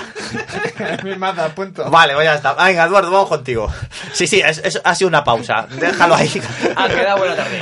Se ha quedado Hace buen- Eduardo. Queridos oyentes, todavía hace buen tiempo. Aprovechar. Bueno, pues. eh, Un Mazda hace todos los japoneses. Sí, sí, ya está. ya está. el, el Seat León Cupra, que también es japonés. El logotipo de Cupra podría serlo perfectamente. Vamos a intentar no hablar del logotipo de Cupra. por No, favor. pero es un tenemos- serio este. Siguiendo con el tema de los, desa- de los desarrollos largos, está matando mucho a la conducción, y tú lo sabes, Tineo, que además, sobre todo, corres en rallies. Eh, joder, es que a día de hoy, en un compacto deportivo, con segunda marcha, tercera como muchísimo, te haces un puerto y, y vas sobrado. Sí, sí, sí, sobrado, pero muy sobrado. Sí, sí, sí. Yo, mira, con el 118 hice otro día una prueba que subí. su- Aquí conocéis todos el tramo del Bellón, por ejemplo. Yo vivo relativamente cerca. Es una carretera que hago muy habitualmente. Y quitando las horquillas que las haces en segunda, todo lo demás metes tercera y no llegas ni siquiera a corta. Y, y no llegas. y haces todo en tercera tranquilamente. perfecto. Por eso digo que los coches se han descafeinado mucho, que Sí, antes... sí, bueno, pero antes- vuelvo a insistir. Que los japoneses... Digo todo. Esto es, esto es- No, Bueno, pero- una noticia que te va a alegrar, Juan. A ver. Mahindra y Ford refuerzan la colaboración con la John Venture. ¡Ole, conjunta- Está Eh, llorando de felicidad. Y conste, mira, voy, a, voy a hacer una aclaración para que veáis hasta dónde ha llegado el tema. Y es que después de toda la coña de lo del Mahindra... me No, pasado- no, no, no, no, eh, ¿lo ves? Ese es el fallo que cometes. No es broma. Ya, ya, ya. Sí, ya sé que no es broma. Ah, vale. Pero por eso precisamente me he estado viendo vídeos de YouTube del Mahindra... Goa. Goa. Que ahora se va a llamar Mindra Juan. Están diciendo por Juan, ahí. Juan. Y sí que es cierto A ver. que es un coche muy campero, Claro. muy de meterte en barro, muy de Juan, te vamos a campo. conseguir que me patrocines eh, Juan el La Granjero. Juan Experience. Juan Experience. Juan bueno, vamos a, la noticia. Eh, y Ford refuerzan su colaboración, van a hacer una John Venture. Ya sabes que cada vez eh, se está dando más estos casos, sobre todo pues para hacer vehículos especiales para alguna región, eh, Solo un no comentario. solamente Japón. Sí. Sobre esto, por favor, que Ford le haga los interiores a Mahindra a partir de ahora. Bueno, Estaría bueno, eh, quiere entrar Ford en un mercado más que creciente que ahora ya. Eh, to- eh, tengo que decir una cosa. Ya no solamente China es la niña bonita de Asia, ahora está siendo la India. Y por un tema que te voy a explicar, y es por la creciente... Los japoneses. No, por la creciente clase media que se empieza a incorporar en la India, que antes en la India había mucha diferencia entre clase rica, que era una minoría, y clase pobre, que era la mayoría, y ahora empieza a haber clase media, que es lo que se necesita para mm, empezar a vender... No, necesita, estos- no, es el que tiene dinero en el bolsillo. Claro, que Ya es está. para popularizar Esto ventas es. de marcas Y occidentales. luego que también ahora eh, hay un gran problema. Eso empezó en Japón, ¿eh? Sí, sí, también, también está habiendo un gran problema eh, que, que esta semana ha habido varios anuncios sobre, ya saliendo a lo mejor del mundo de automoción, eh, Samsung y Sony se han ido de China de fabricar teléfonos móviles. Y diréis todos, ostras, ¿qué ha pasado aquí? El Made in China va a desaparecer. Eh, la creciente clase media que tú estás diciendo que está apareciendo en la India, en China ya se ha acomodado y ya no es tan barato fabricar en China. Con lo Eh, cual, el siguiente eh, terreno que explorar y explotar es la India. Pero es que además es, es un país que dices, bueno, la India, ¿cuántos millones tendrá? Pues eh, tiene más de mil millones de habitantes. Si no Pero a mí la India me acojona por un... O sea, que aunque me, me sea da un miedo, 10% me da de- miedo, me- ya me va a echar la bronca Miguel. Mira, un me da 20% miedo de por, un motivo. 200 millones de un personas. país que tiene como la vaca un animal sagrado que puede aparecer de la nada y, y- y- y llevarte un susto bueno, tiene que ser peligroso conducir por ahí. ¿eh? Hombre, peculiar cuando menos. Eso, eso hay Pero a ti te quería yo si ver con el una pumita. vaca, vas a la cárcel. Pues no lo digo muy alto. Depende si eres japonés o no. Va- Vas al Ganges, que no sé qué es peor. Ostras, no, no, la- la- el tema Yo creo de- que te la vas en el Ganges y Bueno, pues ya sabéis que Ford no es su 10 años de única eh, iniciativa de Joint Venture o colaboración. También eh, habían dicho de hacer una colaboración muy intensa con Volkswagen para vehículos comerciales y ahora están. Bueno, Ya tuvieron su joint venture con Volkswagen, con el grupo Bach, para el tema de la Charan y de la... Sí, que se fabricaron en Portugal. Eso es. Eh, y la Alhambra, o sea, se hace Alhambra, Saran y la Galaxy. Eso en este caso ya la han hecho. Las futuras eh, Volkswagen LT eh, van a ser junto a la Ford Transit y también están haciendo o están a punto de terminar o estarán a punto de firmar también colaboraciones para vehículo eléctrico 100%. Pues bien, pues Ford parece ser que se está liando cada vez con más fabricantes, eh, no se quiere quedar atrás y el gran fabricante americano pues se está dando pasos más que interesantes. No es una sorpresa, Miguel. La verdad es que Ford eh, son yo la tengo cierto cariño, pero está viendo que hay que apostar por lo sur, han dicho que se van a eliminar prácticamente todo- todas las berlinas y ahora también quiere apostar por marcas que más o menos están consolidadas, por ejemplo, Mahindra y la India y Volkswagen con el esfuerzo que ha hecho en los vehículos eléctricos. Hombre, está claro que, eh, por ejemplo, el tema del desarrollo eléctrico supone una inversión de dinero muy, muy, muy, muy, muy, muy fuerte y en un momento dado, si tu socio puede ser Volkswagen, que es con la plataforma, por ejemplo, del ID3, está claro que va a tener una tecnología punterísima, igual te sale más a cuenta unirte con él que no desarrollar de cero algo que como mucho va a funcionar igual de bien que eso, ¿no? Entonces lo vamos a ver en más marcas que se van a unir No, claro, claro, claro, lógicamente. necesidad Y sobre todo obliga. porque necesitas un tiempo para desarrollar un tipo de plataforma de este estilo, un tipo de mecánica eléctrica 100% y que sea muy, muy, muy eficiente, y los 95 gramos están ahí, entonces todos, tampoco tienes tanto margen de maniobra. De todos modos, eh, estrategias como esta de Ford y Mahindra en, en el terreno de los comerciales también vienen por otro lado. Y es que, igual que aquí en, en Europa y en Estados Unidos, el comercio online está teniendo un crecimiento bueno, exponencial, absolutamente exponencial. Como bien decía Juan, si cada vez va habiendo eh, más clase media en eh, países como India, en las que viven tantos millones de personas que son ahora capaces de comprar y tienen acceso a compras online, eh, todo ese reparto eh, se tiene que hacer de alguna forma. Entonces, eh, si Ford tiene una presencia mínima, o no la tiene, no lo sé, en países como Mahindra, o te podría decir China, te podría decir eh, países en, vías de desarrollo, o a lo mejor ya un poquito, poquito por encima ya de las vías de desarrollo, eh, es un mercado jugosísimo para poder, para poder entrar. Mm, mercados más que jugoso la India. Vamos a hablar mucho de la India a partir de ahora y ya saliendo del tono jocoso que nos gusta darle aquí a AutoFM, esto es muy serio. Eh, va a ser la nueva China para las marcas automovilísticas. Ford ya ha puesto todos o, prácticamente todos sus ojos en la India. Suzuki es la gran adelantada de, de todos ellos porque ya sabéis que Maruti es uno de los fabricantes que eh, más famosos dentro de la India, que es una división de, de Suzuki y que bueno pues eh, por supuesto Mahindra y Tata pues están ahí pues como fabricantes locales. Hay otro tema que hay que tener en cuenta y es que la India es eh, uno de los líderes en todo el tema de la industria química y de la industria informática, que son punteros en el- y precisamente los coches. Pero no puedo hacer el chiste del badulaque, ¿no? No. Entonces, precisamente, eh, los coches están avanzando en dos puntos que, que están muy relacionados. Todo el tema tecnológico está siendo cada vez más importante en los coches, que ya están poniendo pantallas equivalentes a las de un portátil.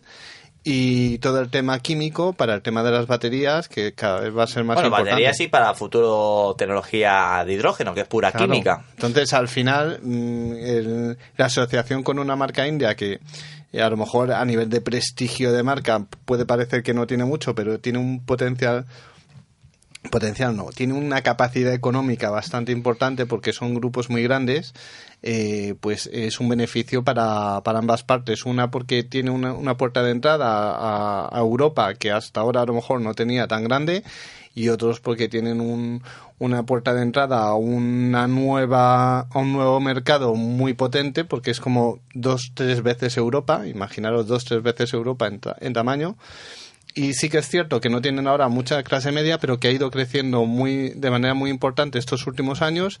Y si empiezas ahora, dentro de 10 años, con el crecimiento que está teniendo la clase media en la India, te puedes poner en, a lo mejor, un- el equivalente en clase media a toda Europa en 5 o 10 años, con lo cual Bueno, es bastante pues lo interesante. veremos, lo analizaremos y lo acercaremos aquí en Auto FM.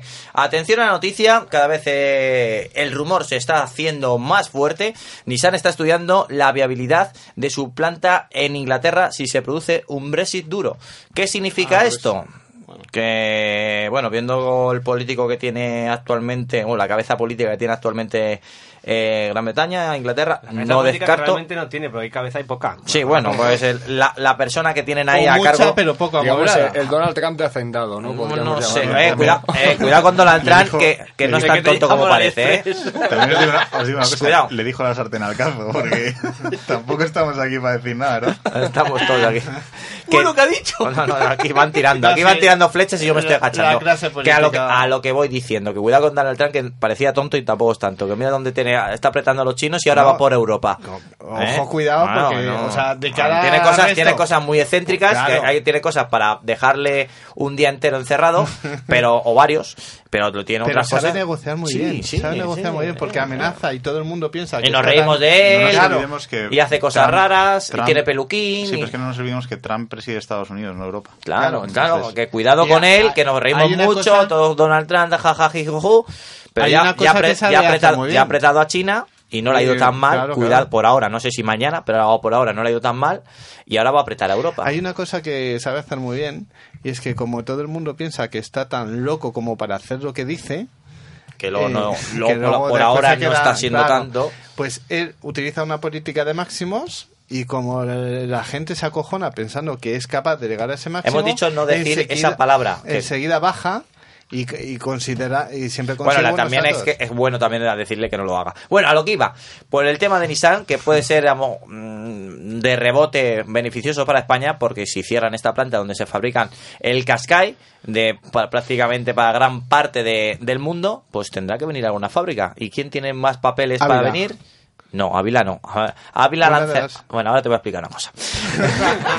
No, pero que estaban Barcelona, dos. no, Barcelona, Barcelona. Barcelona. Ávila no, Ávila, Ávila hace De- un mes para componentes, ¿no? la han cerrado, ya no fabrican camiones, que era la antigua Ebro. No, pero la iban a reconvertir para sí, componentes. ¿no? para componentes, pero no, pues si van- compone- hace un componente no es un Nissan Qashqai. Claro, no, pero que me refiero que al final como tienes que mm, mandar la es un producción... componente de la gama Nissan. Está- venga, bien pues ya estamos. No, lo que me refiero es que una de las cosas que habían dicho sobre la fábrica de Barcelona es que no fabricaba el mismo tipo de coche que el Qashqai. Entonces Mm. estaban planteando diferentes alternativas para eh, o bien traerlo a España o bien llevarlo a otro país, pero que lógicamente esté dentro de la Unión Europea, porque si hay un Brexit duro, esa producción se la pueden comer con patatas y lo último que quieren es comerse la producción del Qashqai con patatas, que es una de sus armas.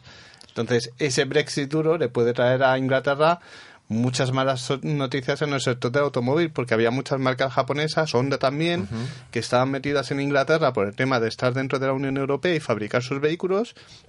Y ahora todas esas marcas tienen que dar una respuesta a esa nueva situación. Bueno, Honda se va en 2021 de, de Inglaterra. Reino- de Inglaterra. Reino eh, Unido. y han dicho, vamos, eh, su, su director eh, general dijo que el motivo no era el Brexit, pero, Bueno, pero, pero es más que evidente no. que, que lo no. es. ¿no? y el Tajo no pasa por Toledo.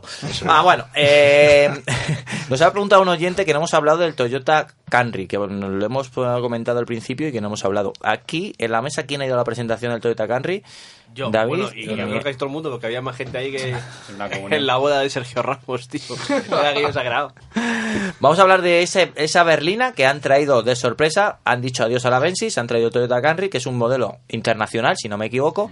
Que ya Y- estuvo en España en su momento, el Toyota Camry. Sí, pero le tenían como un modelo más aspiracional, Sí. el Camry, ¿no? Si no me equivoco, ahora es un modelo, un sedán. Hubo Eh, una época en la que se parecía, de hecho, a los BMW por los faros. Bueno, ya sabéis que los, eh, los acercamientos de diseño de Juan son un poco No, peculiares. muy japonés, era muy japonés. Era muy japonés. Sí, pero hubo una época en que eh, tuvo un diseño, pues eso, aspiracional para que se. y- Sí, era aspiracional el Camry. Ahora no, es un, digamos que Es es, más un, es, un, de- es, un- es una Avensis internacional. La Mm. Avensis a lo mejor estaba muy enfocada a Europa, este es un modelo más, más para todo el mundo y viene en versión híbrida y gasolina o solamente Sí, híbrida. efectivamente, Solo 218 híbrida. caballos y solamente con en gasolina. acabados en madera. Que me ha llamado la atención ese tema. Ya, es que para los puristas como Se te tú. ha olvidado hacer el entrecomillado. No, a ver, háblanos, David. Te habla de esos acabados de madera y qué es el Toyota Camry y vamos a ir avanzando porque también estuvo yo- Eduardo y también estuvo. No, Eduardo no. Miguel. Bueno, venga, vamos con él. Miguel. Arranca, arranca y... Vamos. Pues Arranca, nunca mejor dicho, pero en silencio. eh, no sustituye a la Avensis, aunque la Avensis se ha ido, sino que está por encima de la Avensis, eso es lo que nos dijeron. De hecho, en tamaño es más grande que una Avensis, creo que eran 4,80 y pico metros. Te dijeron eso y ¿qué opináis? El coche luego realmente a nivel... Sí, o sea, a ver, eh, esto es un Toyota RAV4, ¿vale? Pero con carrocería berlina, misma mecánica, 218 caballos, tracción solo delantera, cambio por supuesto automático. Eh, el principal objetivo de venta del coche eh, son las flotas. Sí. O sea, De es hecho- un coche ideal para Cabify y estas cosas, porque tiene unas plazas traseras enormes. De hecho, la presentación empezó así. Quedamos en un parking y cada uno de los Camry que probábamos luego tenía un chofer que nos llevaba hasta el sitio de la rueda de prensa. Y nos llevaba detrás ahí sentaditos con Sí. nuestras botellas de agua y tal, para que viéramos un poquito la amplitud del coche y demás. Yo las medí y efectivamente está al nivel pues de un Skoda Superb. Las plazas traseras son francamente muy amplias, tiene un buen maletero y es verdad que además tiene una ventaja para ese tipo de, de, pues imagínate un taxi, un Cabify, un Uber, un tal. Es un coche muy interesante para ellos porque además tienen su etiqueta eco correspondiente. Entonces a la hora de moverte por Madrid, por ejemplo, o por Barcelona, una gran ciudad, pues lo tiene como todo, digamos. ¿no? Una pregunta, Miguel, ¿lo- ¿lo venden en negro? Es importante para las se flotas, ¿eh? no se les que olvide. Japón está produciendo 8 millones de litros de color negro.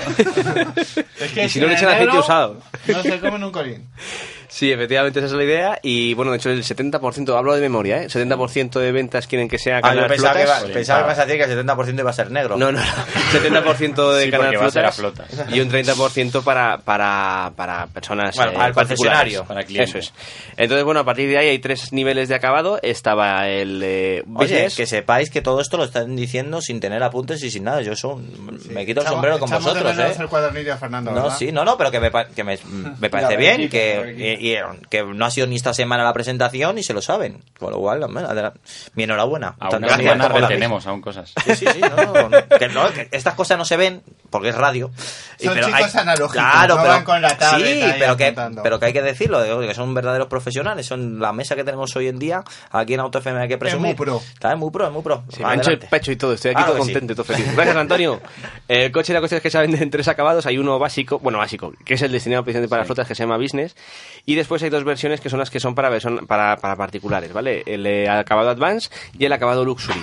Hay una diferencia entre ellos de casi 6.000 euros, creo recordar que era, y la principal ventaja es que el Luxury, pues a- las plazas traseras llevan una, una consola central con la que puedes manejar, o sea, los, los asientos son eh, desplazables, reclinables, tiene tapicería de cuero, tiene su propio sistema de climatización y demás, y entonces, pues bueno, digamos que está más pensado pues para, para trayectos eh, largos con un chofer bien y cosas de estas. El otro, sin embargo, el Advance es el que más van a vender, ese costaba 32.900, me parece que es, que eso incluye un descuento promocional, ¿vale? El business no tiene descuento promocional, entonces un business te cuesta 32.000, creo que eran 300 euros menos ¿Y que el ese que Advance. viene con Yo me madera? del... No, ese Ah. viene más pelado y con llanta Yo me 16 acuerdo y del. Advance que eran 38.500. No, eran 32 y pico. Era, claro, miramos un segundito. yo he visto. Bueno, Bueno, vale, están, sí, están de cabeza, pero- ahora es el momento de la tensión de verificación el Advance datos. 32.500. Eso, 32.500 El Luxury y 38. Estaba Eso es, yo eso es. yendo al siguiente. Sí, sí, eso es que había unos 6.000 euros de diferencia y luego está el business que cuesta un poquitín menos. La diferencia es sencilla. En, los particulares no te vas a grabar el IVA cuando te compres el coche, entonces sí que hay un descuento muy fuerte por parte de la marca, entonces si miran solamente lo que es el precio hay una diferencia de 300 o 400 euros. No te va a compensar nunca si es un particular comprarte el business porque pues la No. diferencia de precio te llevas muchísimo más equipamiento. Claro. Entonces, ¿qué pasa? Que el otro, que está pensado para flotas, sí que está pensado para que te lo compres y luego, pues, ya sabes, te grabas el IVA, tal, Sí. te jaleo y entonces te sale mucho más barato. Es un poco la historia. Entonces, bueno, eh, quitando ya eso, pues es un coche muy cómodo, Sí. eh, bastante eficiente. La verdad es Muy que es un coche que gasta motor poco. de- sí. que lleva, con la mecánica. Sí, muy Sí, pero tiene caballos, ¿no? Es decir, que 218 218 caballos, caballos, es un coche que cuidado. va, que va bastante bien. Tiene la Claro, ceja un poco- 218 caballos híbrido de Toyota, que son 218 caballos Sí, pero Ya distintos. está muy bien refinado, Sí. la CVT ya Ah. no es tan ruidosa como antes y, y trabaja mucho mejor. Hace un 0 en 8,9, creo recordar. Oye, está bien, Está muy 8,9, sí, sí. Hay, hay un Teniendo en peso cuenta de que es un coche En grande y secundaria nunca acusamos más potencia para adelantar. No. En los sedán- El chasis va francamente bien. En los sedanes Muy siempre cómodo. nos fijamos y Bien siempre ha sido un- uno de los detalles a tener en cuenta a la hora de comprar, es el maletero. Maletero híbrido siempre sabemos que se suele mermar. 524, creo Sí, recordar que son. Y 500 en el caso de la versión Luxury por aquello del tema de los eh, asientos para adelante y para atrás que le puedes quitar un ¿Y poco. el maletero cómo se abre? Se abre pues por la... Ese- No, la- vamos a ver. Vamos a ver, vamos a ver, vamos a ver. Da un botón. Ay, Dios mío, ya no, ya no sé ni qué para qué de ¿Para qué me meto en este charco? Que son eso- si, japoneses, pero si es portón, si es portón no, No, es puerta. No, no, es, es Es- típico cuatro es puertas. Es un que sedán, se abre es un portón. Le das al botón y el mecanismo se abre solo. Y, el- y no es les eléctrico, pero digamos que el, Es resorte, sabes Sí. que el resorte hace que se abra solo. Luego lo tienes que bajar tú, no tiene cierre eléctrico, pero bueno. Bueno, pero es un hay- detalle, ¿no? Que le das al botón y Hay Ah. una cosa que hay que tener en cuenta y es que aunque este coche sea un coche Japonés. global, japonés, eh, Por estos tanto, coches de desarrollo eslados. He estado ya. Este larguísimo. Eh, Hay que tener en cuenta que tiene mucho sentido, mucho más sentido la venta de estos coches en el mercado americano. Las berlinas en el mercado americano son muy apreciadas, eh, de- o sea, incluso...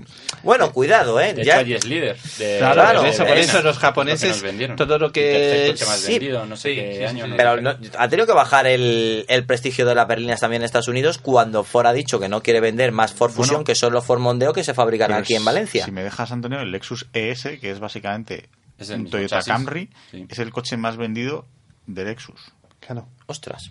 Sí, sí. O sea, que tiene buena base este coche. Claro, de ese allí- chasis y luego sufre una serie de mejoras el Lexus, pero el- es el Camry. Allí lo que es de, bueno, en toda, en toda América, porque incluso en Sudamérica también eh, son muy de sedanes. Pero Sí, pero es otro tipo de sedanes, Sí, ¿eh? pero, pero está claro que de México para arriba, sobre todo, eh, el, el tema de un coche de más de cuatro metros y medio está muy bien valorado, un Mm. sedán clásico. Y aquí, eh, antes que un sedán, nos compramos un sub o un segmento C. Pero porque nuestro... japonesa. Claro, idea japonesa de toda la vida. No, ¿sabes lo que pasa? Que eh, asociamos los sedanes a nuestros padres. Sí. Ostras. Y en cambio allí Ahora sí. no hay... Esto, esta- Yo- a Mira. la filosofía del motor. Claro. No, le voy a dar la razón a Antonio por una vez en su, vida. Y es. Que no me acostumbre. Que no te acostumbres. Y es porque yo me acuerdo que antes de comprarme el actual Mazda 3 me fui a comprar el Mazda 6. O sea, quería cambiar del 3. Pues Pero tú siempre has manejado, 6. Juan. ¿Eh? Yo no, yo no. y, una cosa. y una de las cosas que me preocupaba. Por con el precisamente- lector, porque Sí. veo- o sea, con el oyente, perdón, pues se va a acabar este. Solo, solo, un, solo un breve. Sí, inciso. venga. El Camry me parece muy recomendable. Si se Ah, quiere bien. comprar una berlina de este estilo, francamente bien. Va bien, gasta poco, corre bastante, Tanto es muy sub.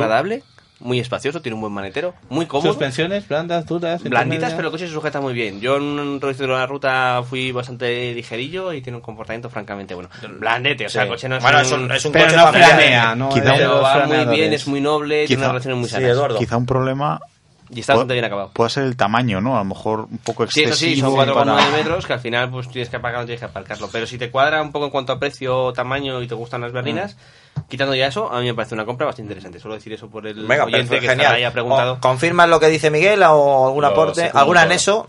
Palabra por palabra. Venga, pues vamos. Ir, te Ah. quiero.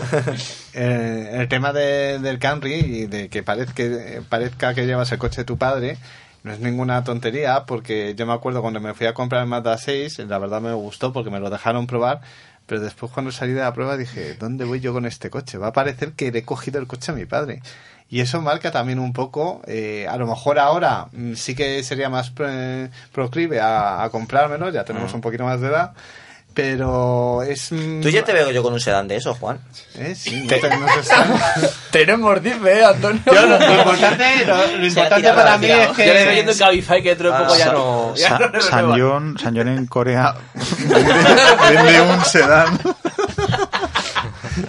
Hay un es capaz de traérmelo, ¿eh? O sea, Hay un Antonio. Que los oyentes darme ideas de Oye. cuál es el siguiente coche que tiene que probar. Juan. Oye, pues hay un Mahindra XV500 de 7 plazas, enorme. Vamos, familiar, familiar, ¿eh? Familiar, familiar. Sí, ¿no? sí, Es bueno. Es el momento de dar el salto al sub, Juan. No sé. No, yo ya sé que con el Mahindra me voy a meter en muchos charcos, pero además de los literales. Bueno, miedo me da, miedo me da. Pues eh, ya hemos llegando a, a la final del programa. La verdad es que nos lo hemos pasado bien, ¿eh? Ha estado bien, hemos hecho un repaso completo a todas las novedades del motor de esta semana. Alguna que otra risa. Eso siempre cae. No, eso- hemos, Ah. hemos descubierto que los japoneses recomiendan los, las marchas largas. Hay, hay Esos que- son los inventores de las Ah, marchas son- largas. esos son los inventores. Hay que tener en cuenta un detalle antes de que se termine el programa, por favor. Noticia de Fórmula 1 que ha salido esta semana. Podemos, entre comillas, aspirar a tener Ay, un ay, nuevo equipo comillas. de Fórmula 1. Sí. Eh, idea de Adrián Campos, eh, de nuevo. el Ah, un señor equipo español. proyecto. Eso es, Claro. un equipo español de Fórmula 1. eh, a través de una asociación que tiene, pues, bueno, un, una joint venture que tiene con, con la marca, bueno, con Vamos, que me queda menos de un minuto. Monaco Increasing Management, Vamos. que maneja los pilotos Sí. Berrein, Alex Palou, ahora da- también eh, David Vidares, que es nuestro subcampeón del Mundial de Karting. Vamos, vamos. Y va a estar interesante saber si reúnen la pasta suficiente, que al final todo es Bueno, pasta, no, eh, para El que sea una, pro- una propuesta que la FIA eh, valide. De momento está en principio en fase de desarrollo, Sí. han invertido medio millón a fondo perdido y vamos a ver hacia dónde avanza esto. Muchas gracias, Luis. Eh, un saludo a todos los oyentes y recordad que podéis seguirnos en todas las eh, plataformas multimedia. Eh, Eduardo, muchísimas gracias. Gracias y siempre por la derecha. Eh, Juan, muchas gracias. Muchas gracias a los oyentes por estar ahí, como siempre. Miguel Tiné, muchísimas gracias. A vosotros muchas gracias. Buen Mario, muchísimas gracias. A ti un placer. Víctor, muchísimas gracias. Muchas gracias a todos y a ti. David, muchísimas gracias. Muchas gracias a ti. Y yo soy Antonio Rodríguez. Para mí ha sido un placer estar junto a vosotros. Solamente nos separan siete días. Ser buenos y seguir disfrutando. stop.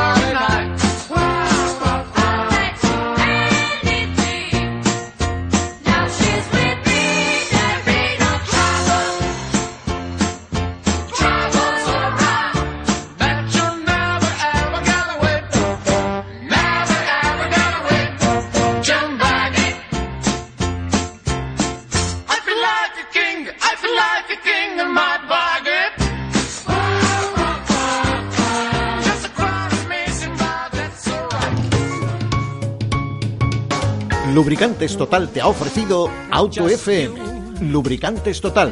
Mantén tu motor más joven por más tiempo.